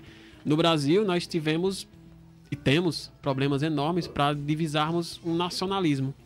O que é ser brasileiro, ter orgulho de ser brasileiro. Eles tentam de forma bem Leve, superficial, né, com futebol, com não sei o que, mas na verdade nós não temos nacionalismo porque nós não somos um país de pessoas sem passado, digamos assim. Nós não tivemos grandes guerras que nos libertaram de, de julgos de outros países, nós não tivemos grandes ah, ah, nomes que vieram a transformar nosso país e nos liderar para um futuro melhor. Mas nossa história é de opressão. Exato. Nós É. somos. Nós- Nós, passamos 521 anos nessa história brancocêntrica né, de, que, de dominação do- dos povos originários e todo o ciclo de violência que se estende até hoje por meio do processo de colonialismo e escravidão. Exatamente. Nós não temos uma, uma pátria que a gente construiu. A pátria foi construída por alguém e dada para nós mal administrarmos. Isso. E esse alguém também tem nome e endereço, né? Foi o nosso exército brasileiro. Po- Posso estar enganado também fazendo um parênteses, mas também tem a questão de que de- desde o início da formação, é, a- as guerras que foram ter foram guerras é, de, de estados, né, de, de províncias independentes, e todas elas foram sucumbidas. Né? Sim, todas elas perderam. poderia dizer Cada, assim, um, né? é, cada uma deixou um pouco ali, né, a sua contribuição para o final da, da questão, né? Mas elas todas foram realmente, tiveram realmente é, fracasso, O- né? o nas fim suas trágico. questões, fins trágicos. E, e aí, como- Quando era uma, uma rebelião de pessoas ricas, como por exemplo a Inconfidência Mineira, né, eles jogavam um bode expiatório na, na, na fogueira e resolvia, como foi o caso do Tiradentes. E quando era pessoas pobres, como foi o caso da balaiagem, por exemplo, eles matavam todo mundo mesmo e acabava a história. Né? Dependendo de quem se rebelava, tinha finais diferentes. E quando chegou o momento de nós termos os nossos símbolos nacionais, os nossos grandes heróis, o nosso panteão de heróis, como é dito, nós não tivemos. O que eles tiveram que fazer foi, ah, como o José Murilo de Carvalho fala no seu livro Formação das Almas, um livro perfeito, ótimo para estudar a história do Brasil e entender como foi formado as nossas almas, né? É, ele fala isso, né? Quando houve a proclamação da República, né? né, Estamos já chegando aí, né? Para comemorar 15 de novembro. Ei, que beleza. É. Mas quando nós chegamos no diazinho né, da nossa proclamação, foi simplesmente uma. uma a nossa república foi inventada né, pelas mesmas pessoas que faziam parte do império. né? Então, a mesma pessoa que estava lá no império, mamando na teta do império, proclamou a república e foi mamar na teta da república. Né? Não, essas pessoas dificilmente teriam um- uma, uma, uma capa de herói né, para os brasileiros. Porque a pessoa vai dizer, tu é herói, mas tu tava aí me lascando nesse instante. Né? A mesma coisa com os antigos heróis, né? Ah, Tinha muitos heróis pobres, né? Que não, não fazem né? o, o, o sentido da coisa e aí eles não usavam. Então o que é que eles fizeram? Chegou o momento que eles precisavam. Agora como república, né? Seguindo toda a, a, a onda, né? De repúblicas que o mundo estava sofrendo ali no século dez- é, 17, 18 e 19, né? O Brasil começou a inventar a sua república. Inventou a bandeira, inventou é, o hino e inventou os seus heróis, né? Que aí é Heróis totalmente elitistas. Inclusive o hino retrata isso perfeitamente. Sim, sim. A nossa bandeira, que na verdade foi nos ensinada, que é o verde das matas, o amarelo das nossas riquezas, o azul do nosso céu e a ordem e o progresso, né? Que é o, é o lema positivista, foi feito por positivistas. E, e o lema positivista, é, é, na verdade, é isso. É, o positivismo foi uma ferramenta utilizada pelas nossas, nossas elites para criar nosso nacionalismo, nossa, nossa pátria, né? Então, na verdade, a nossa bandeira, ela é uma junção entre o, o verde da, da- da- do reino de Orleans e o amarelo do reino de Bragança com o nosso no meio tinha um brasãozinho lá do, do nosso amigo Dom Pedro era simplesmente isso, não tinha nada de matas, de riquezas e etc. Só que eles ressignificaram a nossa bandeira. Da mesma forma com os nossos heróis.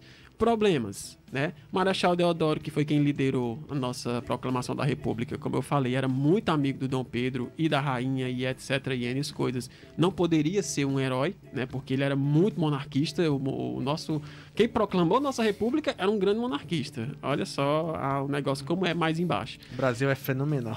Então ele era, obviamente, o líder da coisa e poderia né, ali ser usado como herói, mas tinha esse defeito. Tínhamos o Benjamin Constant, que não teve participação efetiva no negócio, mas sim nos debates filosóficos, nas questões filosóficas. Então, para o povo, ele não teve peso, né? É, e nós tínhamos alguns outros assim. Mas no final das contas, sobrou para quem ser o principal herói da nossa república? Um carinha chamado Tiradentes. É. Que tinha William morrido, brasileiro. tinha morrido quase 100 anos antes, né?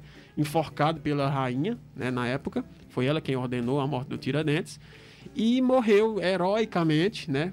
Ou não. Aí é discutível essas questões. Alguns dizem que quando o Tiradentes morreu, ele morreu beijando os pés do seu carrasco. Porque ele passou três meses, quatro meses em clausura, né? E sendo altamente bombardeado alienadamente por padres, né? Por pessoas da República, da, da- do Império e etc. E ele saiu de lá um homem totalmente diferente, né? Pedindo perdão e se redimindo dos seus pecados contra o Império e etc. E morreu assim. Outros dizem que não, que ele morreu com um brado de liberdade na, na, na, na- na boca, mas... que é mais enfim. vendável essa versão. É né? mais vendável, porque foi a criada pelos nossos amigos positivistas. Então tudo foi criado em cima disso. A imagem do Tiradentes. A gente sabe que quando alguém ia ser executado, na forca principalmente, ele tinha sua cabeça raspada, né? Ele tinha todo um negócio. Mas como é que é vendida a imagem de Tiradentes pra gente hoje? É vendida como o Rei Jesus Cristo. Pois é, o, é. é- é- é o que o, o- Como é o nome do, daquele. Do poeta, né? Que escreveu Navio. Navio Negreiro. Jean Baptiste Debré? Não, não, Não, não. não. Debré- Debré é outra coisa. Debré é outra coisa. pintor. É, pintor. É, Confundi aqui. Desculpa, gente. Navio Negreiro, esqueci o nome do, do artista, do autor agora. Mas ele, ele fala, né? ele chama, ele tem um livro onde ele chama o Tiradentes de o Cristo das massas, né? Porque ele é barbudão, Eu posso fazer uma, cabelão. É- é uma pergunta assim que eu terminar? Pode, pode falar. Não, eu não quero interromper o teu pensamento, na hora que eu terminar eu. Pronto, pois segura aí. Pois. É, então, o Tiradentes ele se torna ali o nosso primeiro herói, é, realmente das massas, né? Do povão. E, hã? Castro Alves, o autor de Castro Navio Alves, muito obrigado. Olha só, professor bom no pelo, não lembrava muito Castro Alves. E- mas é isso aí. Canelada o todo Castro mundo Alves dá. chama, né, o Tiradentes de o Cristo das massas, porque ele foi modificado totalmente. Foram quase 100 anos depois da sua morte que ele virou símbolo. Primeiro, porque ele não poderia ser herói antes. É, porque ele não poderia ser herói antes, porque ele era altamente contra a monarquia, né? Ele era que a gente chama de libertário, né? Ele era ah, confidente, né, da Inconfidência Mineira, queria separar o Brasil, acabar com essas questões. Então, onde tinha o dedo na monarquia, obviamente os caras não iam deixar a figura do Tiradentes se expandir como herói. Mas acabou a monarquia, aí eles já puderam utilizar o Tiradentes ali como herói. E o Tiradentes, a figura do Tiradentes sempre foi forte em Minas Gerais, depois da sua morte. Sempre, porque é, ele, ele ficou marcado, né? Ficou marcado ali a Inconfidência Mineira naquele local. Então, historicamente, é, os nossos heróis são isso. O- os heróis de antigamente. E os de hoje em dia não são diferentes. Nós temos hoje pessoas ainda que querem montar heróis para nós, como a Laís mesmo falou, o Super Moro, gente, pelo amor de Deus, é... é- Super Moro, meu eu, Deus. eu vou até, vou até pesquisar aqui. ver O se consigo- super-ministro. é porque tem aqui com imagem. Aqui, opa, não, essa imagem aqui já é outra coisa. Eu vou jogar aqui no Google aqui para vocês verem, gente. Comandante Hamilton, me dê é... imagens. Imagens, toma imagens. Olha só, gente. Olha só essa aberração da natureza. Voltou. Sumiu, sumiu. Sumiu, Sumiu. voltou pro Google. Oi? Voltou pro Google, tu tinha aberto. Não, ele vai ir, é porque demora um pouquinho aí. Tô ligado. Calma, gente. É, é Ah, é.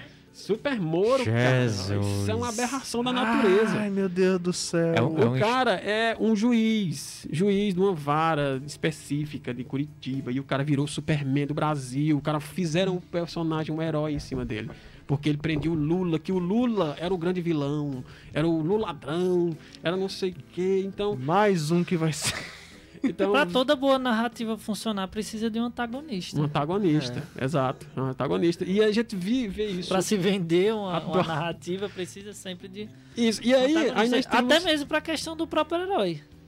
É interessante, aí eu vou entrar, voltar de novo pra psicanálise, pra gente não fugir tanto do tema.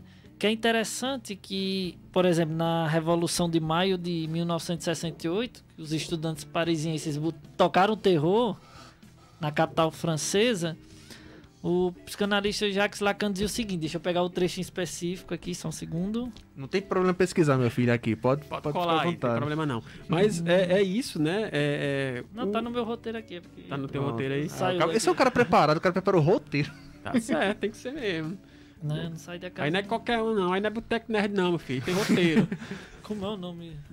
Peraí. Acho. É, então, assim, é- essa questão da formação do herói, nós vemos até hoje. Hoje, como a Fazendo a Laís também bem falou, né? Nós temos o herói que, que, que hoje caiu em desgraça, né? O Bolsonaro, que era herói que o cara quase que era eleito no primeiro turno como presidente, que é algo enorme, né, no Brasil, você ser eleito em primeiro turno como presidente, e hoje está caindo em desgraça porque o povo está passando fome, né, bando de desgraçado. Agora que vocês não querem mais o Bolsonaro, agora vocês vocês escutam, né?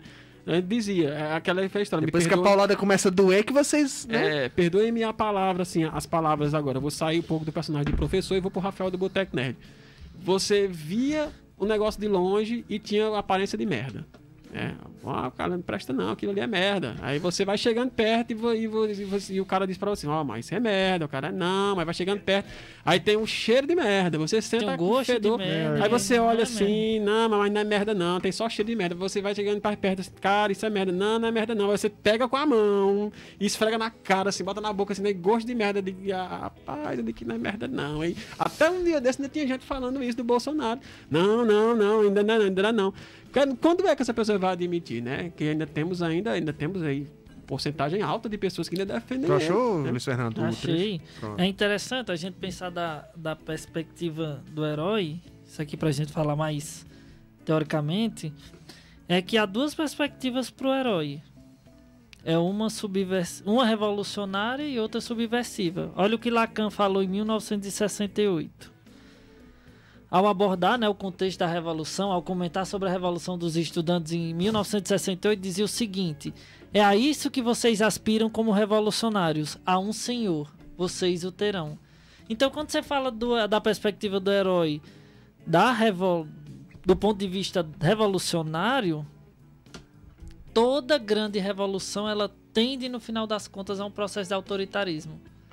Isso vários teóricos, vários cientistas vão dizer. Nenhuma revolução até hoje não se transformou, no final das contas, num, num processo autoritário, totalitário ou ditatorial. ditatorial.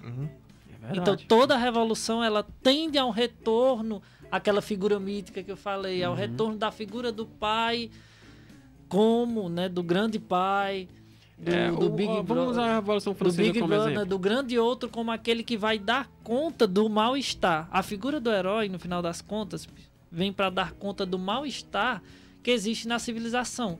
É quando a gente não assume que o processo civilizatório, primeiro, no, no final das contas, as utopias e distopias são os- o ponto mais radical desse processo. Elas eliminam a individualidade humana. Então, estar em sociedade é abdicar da ordem do seu desejo e cada um com sua ótica inconsciente de desejo, cada um tem o seu.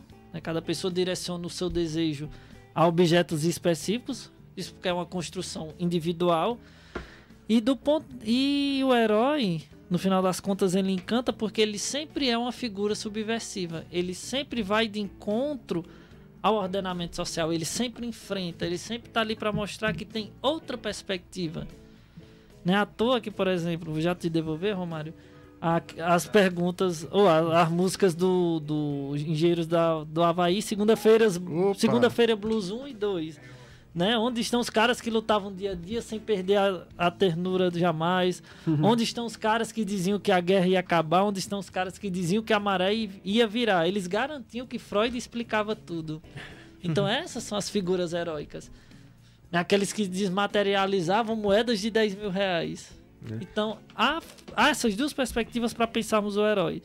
Da perspectiva revolucionária, e toda revolução tende, nessa, nesse processo cíclico, a uma volta a um regime totalitário, porque alguém tem que dar conta do mal-estar e a gente não consegue se responsabilizar enquanto coletividade, enquanto laço social, para dar conta desse processo. Por isso que eu digo, a superação do herói só vem por meio do laço social, só vem pelo meio da comunidade, né, do bem-estar proporcionado pelos pares.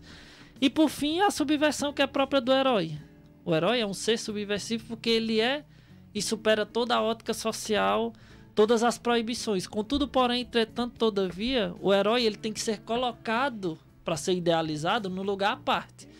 Ele não é mais um lugar comum. Ele É. veio do lugar comum, mas ele não é não pertence ao lugar comum. A figura heróica, ele é aquela pessoa que ela é destituída, despersonalizada da sua humanidade para se tornar uma figura de referência.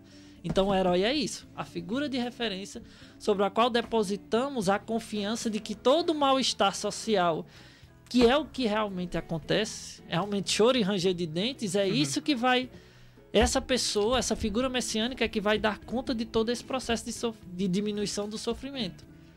Qualquer um de nós pode se tornar herói no, no final das contas. Uhum. Porque todo mundo sai de um lugar comum. Herói, sem ser o herói dos quadrinhos. É. Eu só queria. É, eu ia até disse a Rafael aqui fazer uma pergunta. Voltando rapidamente à cultura pop e entrar nessa questão dos falsos heróis, que às vezes até a cultura pop vende pra gente. Quem é jogador de videogame talvez conheça um joguinho chamado Age of Empires. Que é um jogo de estratégia em tempo real, uhum. Team Age aqui.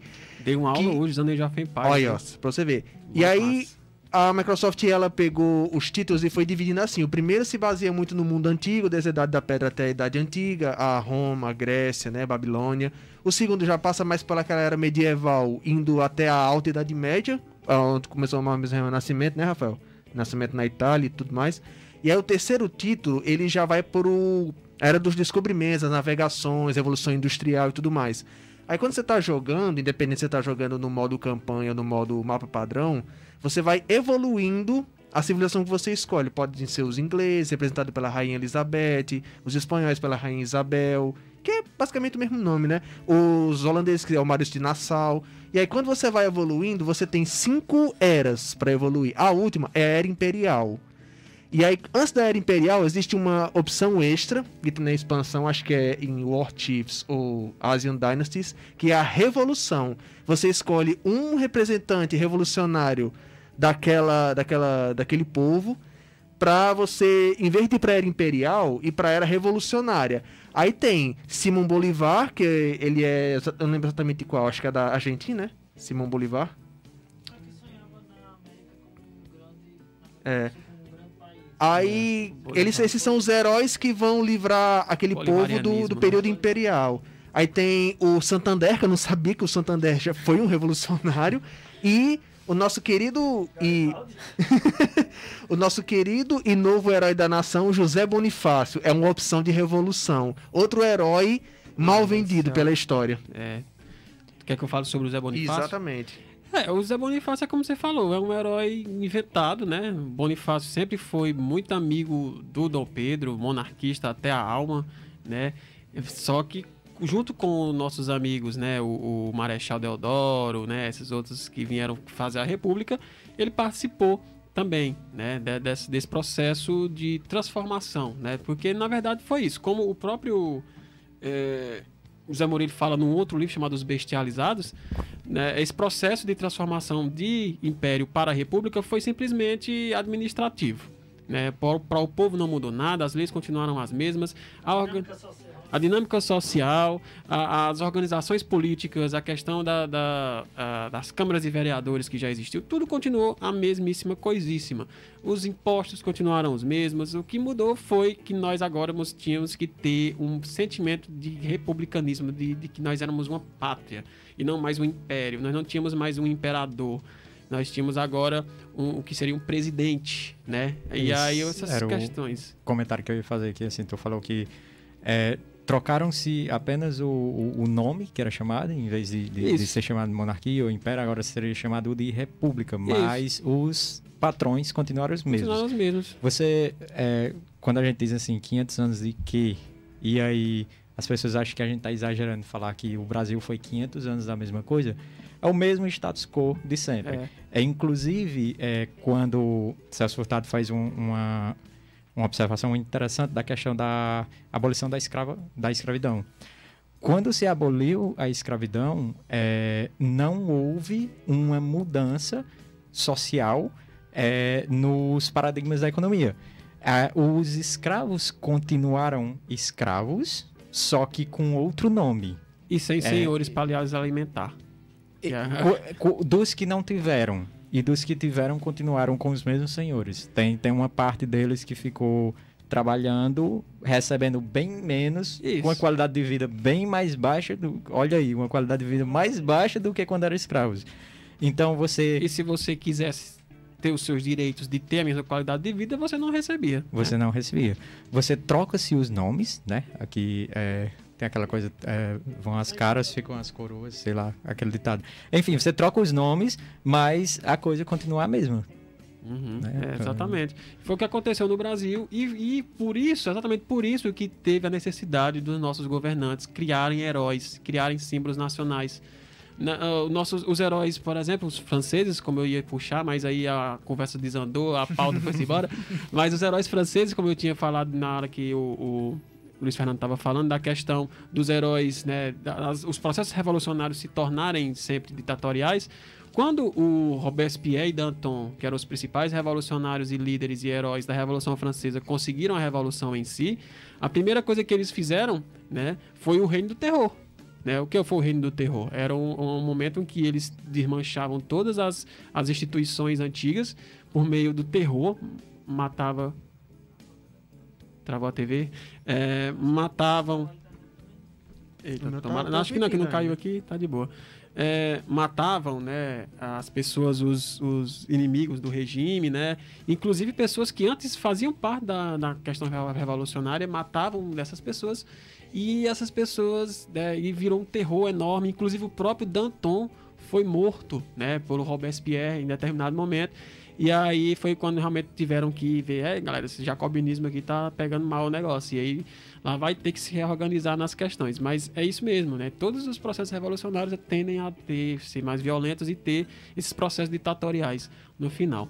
É, a questão, como você falou, do Bonifácio, é isso mesmo, foi outro herói criado, né? Um herói, colocaram o cara para fazer é, é, símbolos nacionais, né? É, hinos e bandeiras e etc. Várias coisas para poder também ficar, ter participação e ficar com o nome na história. Mas no final ele não teve né, importância nenhuma, praticamente. não, foi, não foi ninguém para a nação, né? Não nesse sentido quando, aí, é. Quando você fala nação, você tem que falar a mesma coisa da economia. A nação é o povo, somos nós, né?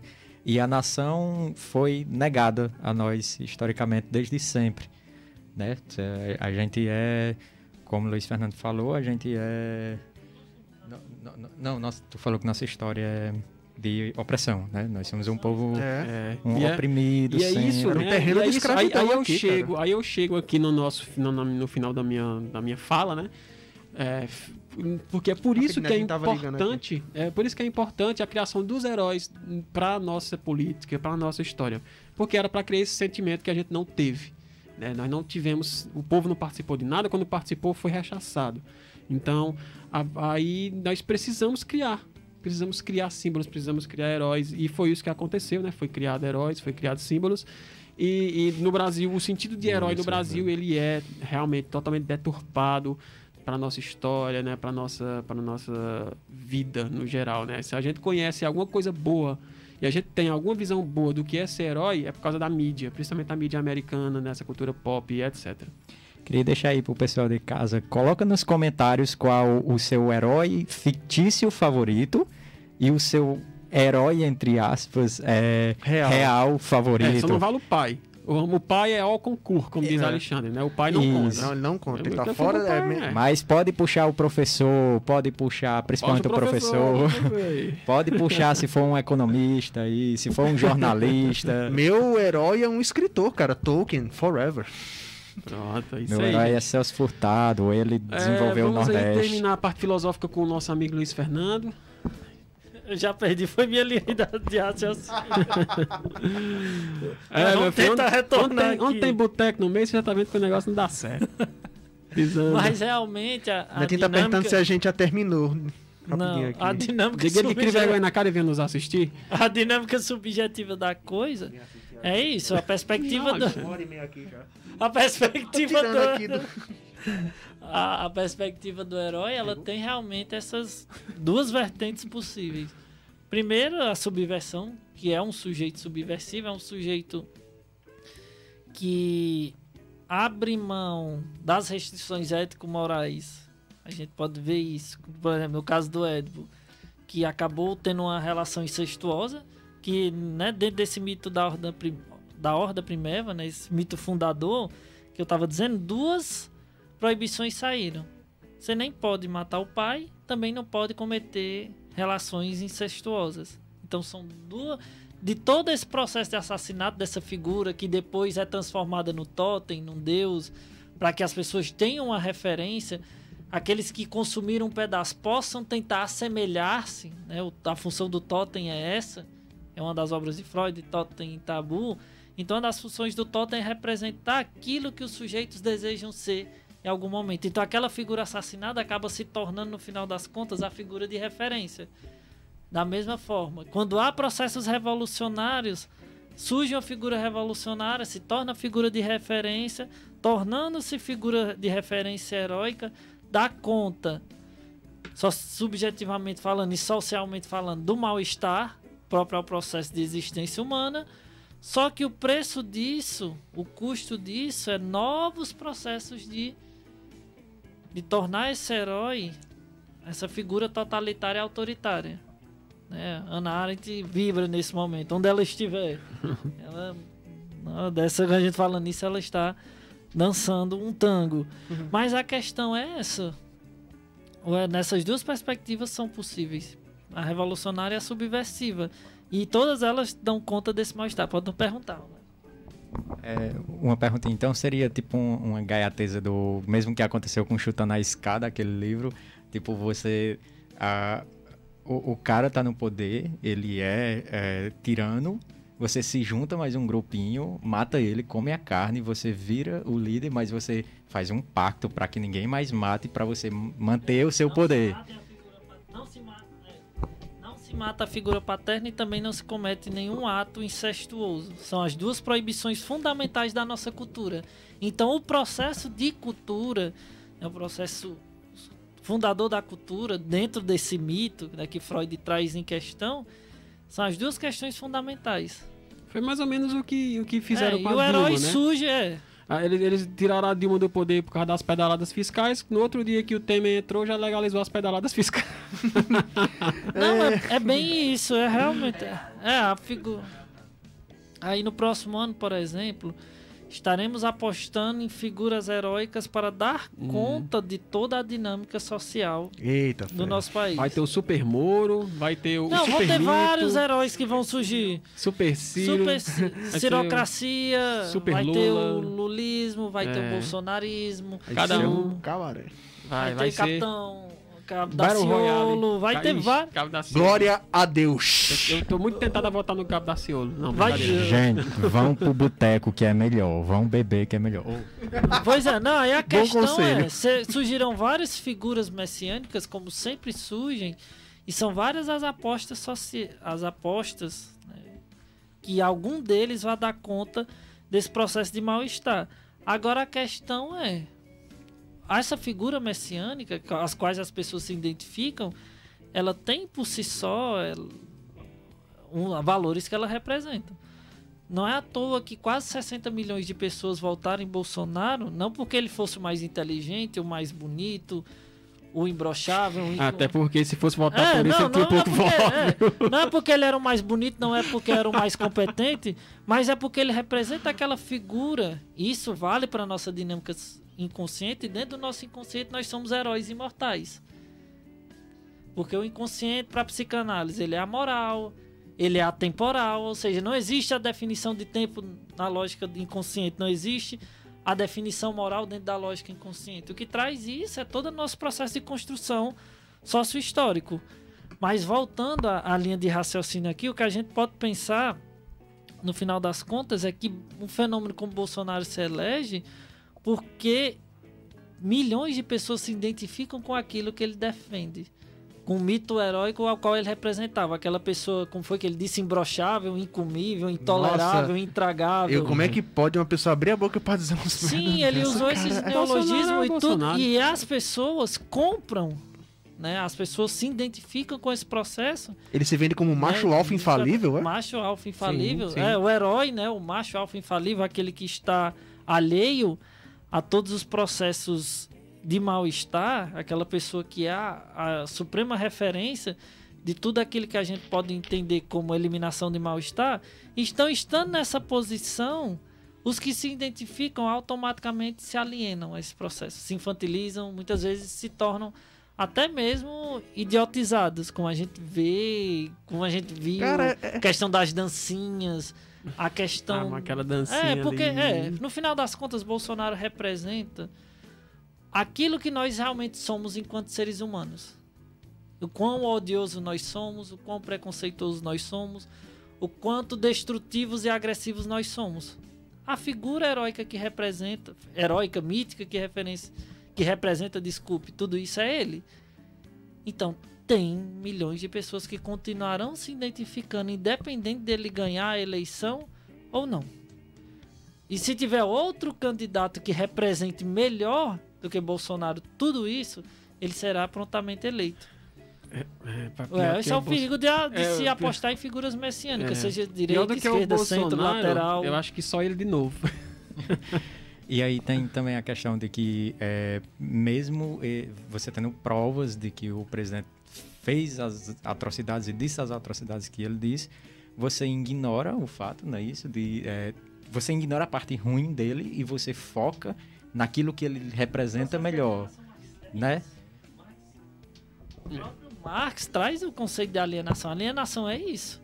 Racionalmente falando, dá para se compreender. Subjetivamente falando, você se identifica com a massa. Por exemplo, fenômeno de massa, torcida de futebol.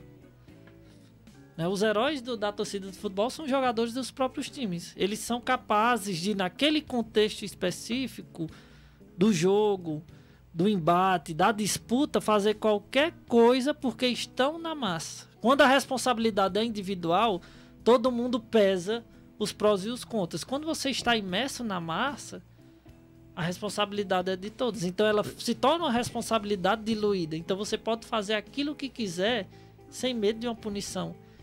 Então tudo aquilo que é da ordem do seu desejo, ele aflora ali. Não é à toa que você pega as torcidas, brigam, se matam, É. mas aquele funaré todo. Mas não necessariamente eram pessoas assim que seria tão más no dia a dia, individualmente falando. Até usei o termo errado, não seriam tão corajosas, né, nem más, não tão corajosas para tentarem contra a vida de outrem sem um contexto específico que favorecesse por exemplo, uma legítima defesa. Mas no meio da massa, tudo é válido. É aquilo que se configurou, por exemplo, na questão do nazismo. As pessoas prontamente elegeram Hitler como uma figura heróica que daria conta de, do crescimento e do bem-estar da nação alemã e fecharam os olhos para todas as atrocidades cometidas. As pessoas sabiam do que estava acontecendo. Você morar em um canto e não saber o que estava acontecendo é impensável. É verdade. Da mesma forma como do- alguns dos líderes do movimento foram julgados, fizeram-se avaliações psicológicas, analisaram os perfis, eram apenas pessoas comuns, empoderadas por essa dinâmica grupal. Aí, só puxando um pouco agora, ainda para a parte pop, né? É, essa parte de ignorar os, ou, é, ignorar os defeitos de, de, de um herói é, real e focar. Isso, é, a, a figura heróica não tem defeito. Então você ignora a realidade e você parte para a ficção. Talvez também por isso, na ficção, a gente ignore é, coisas para tornar a fantasia ainda mais fantasiosa.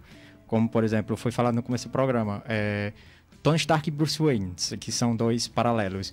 Eles têm uma, é, uma rica fortuna e eles poderiam estar usando essa fortuna deles para... É, é, o Pantera, Pantera o Negra. Pantera Negra também. é, é, usando essa fortuna para projetos sociais, para fazer embriões de, de, de arranjos produtivos locais, para desenvolver regiões. Eles podiam estar usando a fortuna para acabar com a fome em alguns países da África, esse tipo de coisa. O, o Mas no- Superman. O Se- Se, Superman. os caras, se eles realmente quisessem, né, eles poderiam baixar o lucro deles para zero ou deixar um mínimo de lucro e utilizar, né, baratear sua tecnologia, né, baratear suas produções. Justamente, a Mas não, tecnologia do Tony Stark sendo é- ultra bilionários, né, e os outros a tecnologia do Tony Stark que poderia estar levando água, en- enfim, todas essas questões.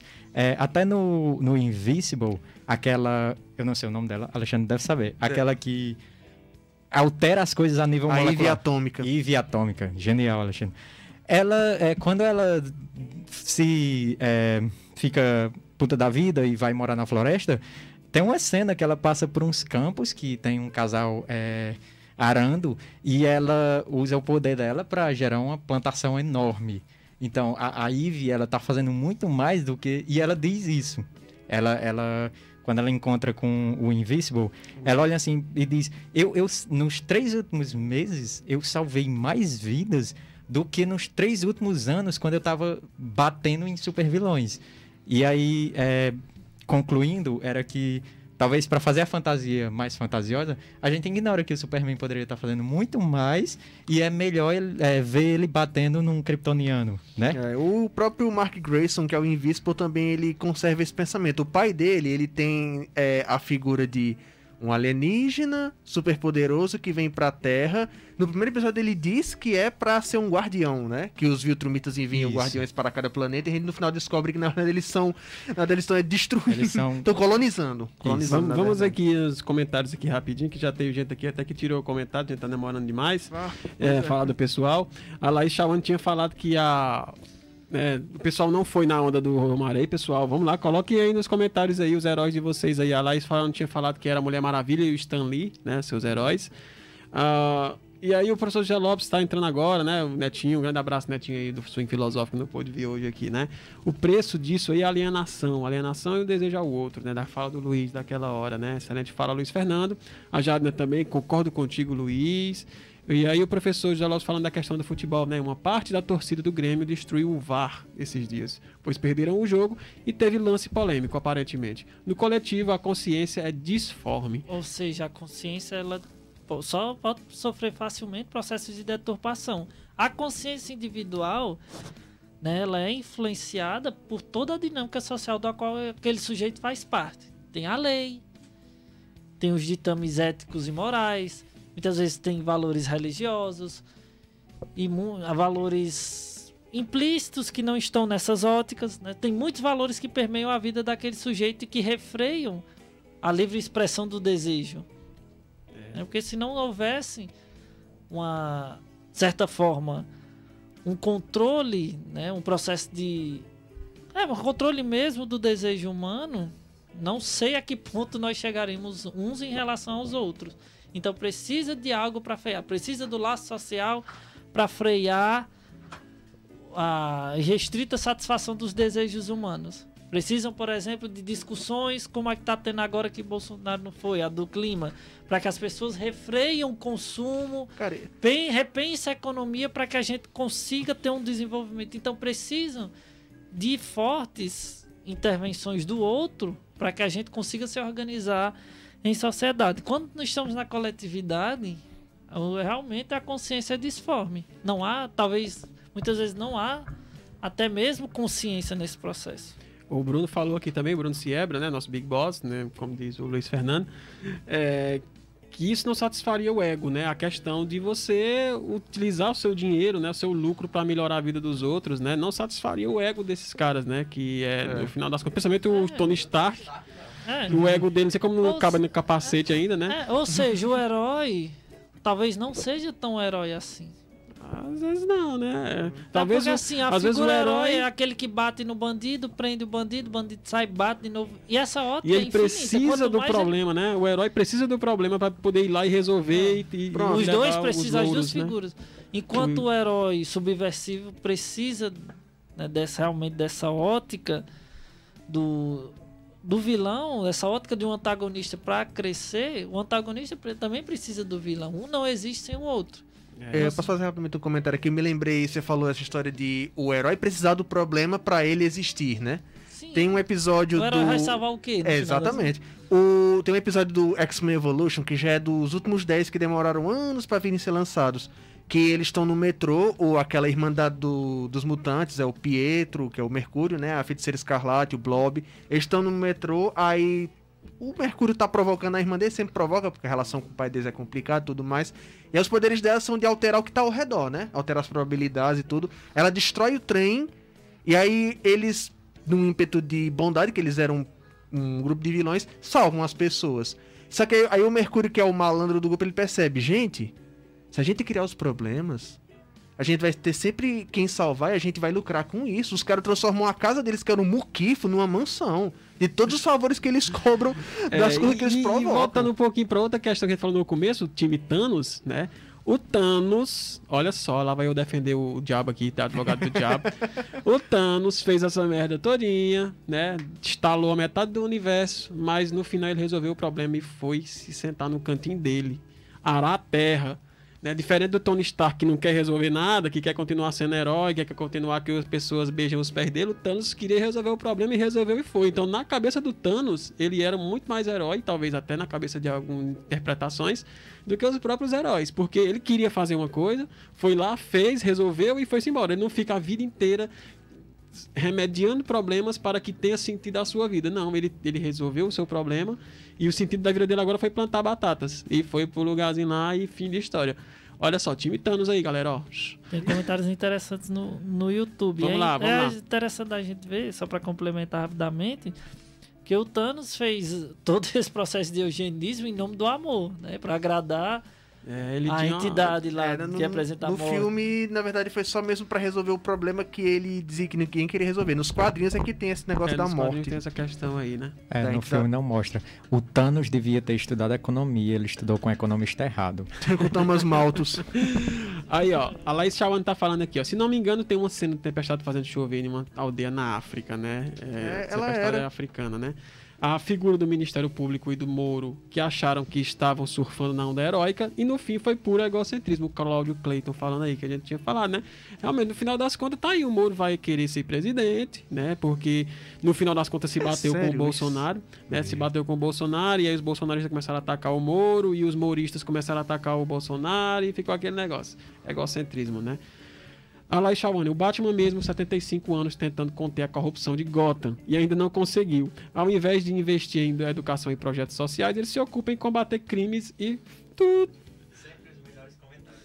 Pois é, exatamente, é, melhores comentários. Mas é isso, né? O Batman, ele, ele poderia, como eu falei, ter investido em projetos sociais, ter diminuído, porque Gotham é uma cidade muito pobre, tem galera lá que, né? Então, por que, a criminalidade é tão alta em Gotham? Deve ter problemas sociais, de, de, de- economia e etc. E o cara tem a maior empresa, conglomerado de empresas de Gotham e não resolve nada. Nada, só quer ter porrada na galera, é isso que ele quer. Se Netinho tivesse aqui, eu ia concordar com ele, ele ia dizer que é, é, a, a causa da criminalidade de Gotham é devido à desigualdade social. Sim, sim. Desigualdade alarmante social a- a é, é enorme. Você vê, né? a- todas as gotas que são mostradas em filmes e quadrinhos é pessoas na rua, é, é chão sujo, é desgraça, é falta de emprego. Então, aquela galera que vai pra criminalidade, ela vai porque ela precisa, né? Ela tem que fazer alguma coisa da vida. E, e assim, se você já jogou algum jogo do Batman ou já viu alguma coisa, você vê que às vezes pode ser que tenha mais criminoso do que cidadão lá. É. Foi o próprio interessante ela- Coringa do, Jo- o- do filme, né? É. Joker, ele também trata isso. Mostra Gotham completamente decadente. Justo. Bruno Siebra aqui, ó. Ou vai falar, Marta? Não, ia dizer que foi interessante ela falar de educação. Eu falei de, de projetos é, financeiros, né, de arranjos produtivos e tal, mas ela falou um ponto muito interessante. Se ele tivesse, se ele fizesse creches, principalmente, é, questão da assistência social para as mães e para os pais e, é, e ensino fundamental, ensino infantil, aliás, o, o primeiro, que é o principal para você gerar essa consciência social nas pessoas, sair da criminalidade, investir em esportes. O Batman poderia transformar Gotham e ainda ficar com o ego dele, porque ele seria o rei de Gotham. É porque eu falei pra vocês no começo, né? Na verdade, o Batman é que é a pessoa, né? O Bruce Wayne não existe. Ele é um alter ego, né? Ele é o alter ego. O Bruce Wayne é o alter ego. Então, pra ele é melhor ser o Batman, continuar sendo o Batman, descendo a porrada na galera, do que ser o Bruce Wayne, que é um alter ego, né? O Bruno Siebra tá falando aqui, ó. Em diversos momentos, os vilões possuem melhores intenções do que os próprios heróis. Numa análise mais atenta, principalmente quando se trata em obras entre 1800 1980 e 1999. Né, é, essa, essa, a própria ah, ah, Guerra do Infinito, né, é, foi durante essa época, né, um quadrinho já meio antigo, né, foi É. lançado agora, mas ele já é bem antigo, né, o, o- enfim, poucos heróis são como carnificina do Homem-Aranha que quer só matar por matar, né? A maioria tem algum in- intento ali. Tem alguns é, é, vilõezinhos bobinhos do Homem-Aranha, né? Que só querem assaltar um banco e no final diz, ah, mas o banco tá inseguro, você tá, não sei o que, eu estou apenas distribuindo a renda. Ah, nossa. É. Aí, ó, o- continuando aqui, ele fala: usando um exemplo antigo, em Spectreman, eita, desenterrou. Eita. Os vilões querem punir a raça humana, porque o homem está destruindo o meio ambiente. É isso aí. Time Spectreman, ou quer dizer, time vilões do Spectreman. É, é, vou voltar pra, pra Laís aqui. O. é, é, também o Yu Hakusho, também, né? O Yu Hakusho, o Sesui, né? Que é o cara lá que chuta a bola, inventa uma, uma bola e chuta. Ele também tem essa mesma visão. O ser humano é o câncer, nós temos que destruir a humanidade para que a Terra possa florescer novamente, nós vamos destruir a Terra e tal. Eu sou mais ou menos desses aí. Não me dê superpoderes, porque eu seria um desses aí. O agente Smith também dizia isso. A humanidade é uma praga. Ela tem que ser exterminada. Ah lá. Vai, Romário, pode falar. Não, eu ia falar da, da Daenerys, né? Que ela tem essa visão de que ela é a salvadora. Ela É, é, a- colocaram essa visão nela na Colo- coitada, né? Isso. Ela era alguma menina e os caras, não, é a mulher dos dragão, é, a mãe, não sei o E, e aí, a mãe quando ela salva a bruxa, a, a bruxa joga real na cara dela, né? Ela diz: Você acha que você me salvou?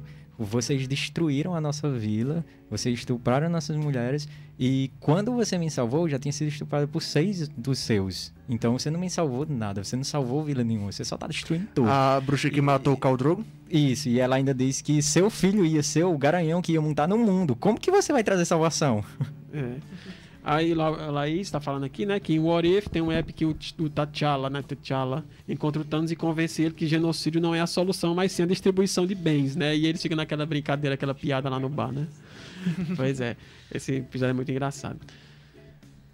E galerinha, chegamos aos nossos finalmente, já estamos com duas horas de programa. Batemos o recorde. Batemos o recorde e temos aqui no nosso YouTube, temos ainda 10 espectadores, estamos segurando bem aqui a audiência, né? Queria agradecer a vocês todos que estão nos assistindo aí, muito obrigado pela audiência, pela participação, né? Todo mundo aí que está participando, o Cláudio Cleiton, o Bruno Siebra, né? A Laís, todo mundo está participando no nosso Facebook também. A Facebook até agora tinha um, um solitário aqui, não tem mais, já saiu, né? Foram dormir. Mas agradecer demais a participação de vocês, pessoal, no nosso debate de hoje. Sem vocês, esse programa não é nada, né? Apesar de nós termos aqui três grandes programas de peso aqui, mas a participação do pessoal mostra que a gente tá, né? Falando alguma coisa interessante, né? Estão participando. É, segurarem até agora. Segurar, exatamente. E aí, vamos para as considerações. Vocês. Eu começo, é, Pois é, começar o, o isolado do swing filosófico. a questão que a gente deve levar em consideração, público ouvinte, nós que estamos aqui, é qualquer figura heróica, ela deve ser pensada e repensada antes de ser defendida. Aqui, que ponto de vista ideológico, político, ético, vivencial representa esse herói? Se a gente não fizer o questionamento dos nossos heróis, a gente não estará fazendo o questionamento de nós mesmos. Porque nós defendemos alguém se a gente nem sabe o que esse alguém faz. É algo que a gente deve pensar sempre. Né? Que, por que nós defendemos os nossos heróis? E por que, na- no final das contas, ter um herói? Qual a necessidade de ter um herói se tem todo um laço social que pode dar conta desse processo? Será que o nosso herói é um mito? Heróis são mitos, no final das É. contas. Mitos e representam o. Representa aquilo que a gente simbolicamente deseja como campo ideal, é aquilo que vai dar conta do mal-estar próprio da nossa civilização.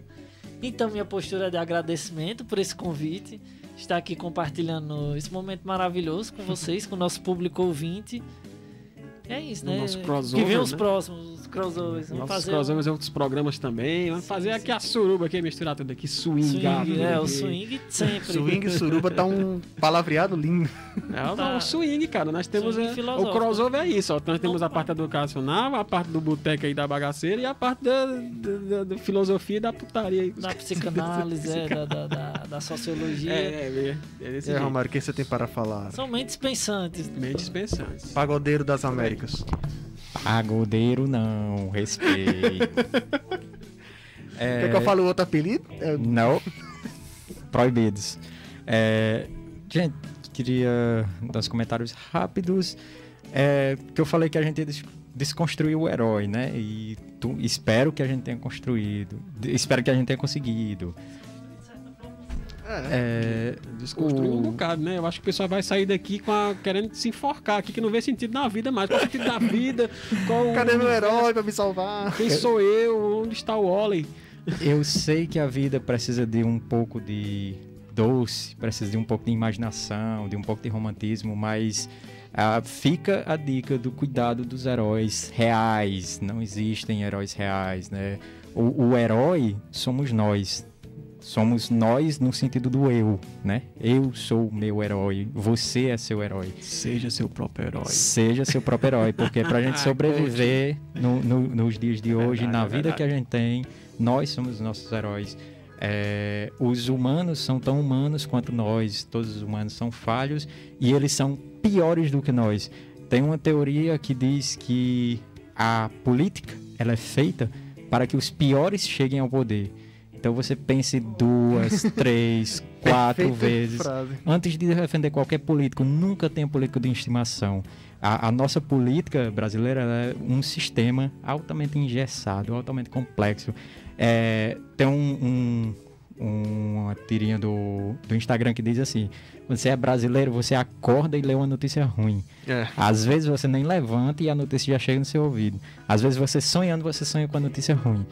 É, é mas estamos aí. Agradeço muito vocês terem ouvido até aqui e fiquem sempre ligados. Pois é. Eu não vou assim. é, Não tenho muito mais o que falar, a não ser. Os dois já complementaram perfeitamente aqui, Rafael também. E a dica permanece, eu vou insistir, vou ser o chato. Heróis na ficção, joia. Na vida real, pensar. Até porque tem um herói falhando miseravelmente aí, todo dia. Então. Tem vários, né? É, vários. Ti- Tirem um pouco da cabeça essa ideia, como o Romário falou, do político de estimação. Político é pra você cobrar. Ele é um ser humano, ele é um funcionário, ele não é chefe pra fazer o que ele quiser. Você é o chefe dele. Você fica que colocou ele lá. Então, desse herói, cobre ele. Ele não tem poder pra pra acabar com você. Você que tem que poder pra acabar com ele. Então, u- utiliza esse poder. Infelizmente só de cota em quatro anos, né? Mas vamos usar bem esses quatro anos aí, esse, esse ano aí, esse- esses poucos momentos aí com a nossa. Né? A É. eletrônica. Pois é. E aí eu gostaria de agradecer ao pessoal que assistiu o programa, essa invasão que a gente fez aqui no programa de Rafael, invasão muito bem-vinda. Muito bem-vinda mesmo, agradeço. E sábado o boteco vai voltar muito menos arrumado e muito, muito menos pomposo, mas é. é, Sábado é Oba Loba Dub Dub. E a gente se vê no sábado, pessoal. Um abraço. Pronto, pessoal, então é isso, né? Gostaria de agradecer também mais uma vez, né, pelos convidados aqui, por esse papo maravilhoso, gastar seu latim aqui com a gente. Pessoal do, do chat aí, né, ah, que participou e sempre participa de forma maravilhosa, né, com seus comentários. É, deixem o like quem não deixou, compartilhe esse programa aí para mais pessoas entenderem o que são os nossos heróis, entenderem que heróis nós devemos ter ou não ter, né? Ou entender se devemos ter heróis também, tá? Quem sabe, né? Fica a critério de vocês aí. Mas é isso, né? Uma ótima noite para vocês. Obrigado pela audiência, pessoal. Um grande abraço para todos e todas aí no nosso, na nossa audiência. E é isso. Valeu!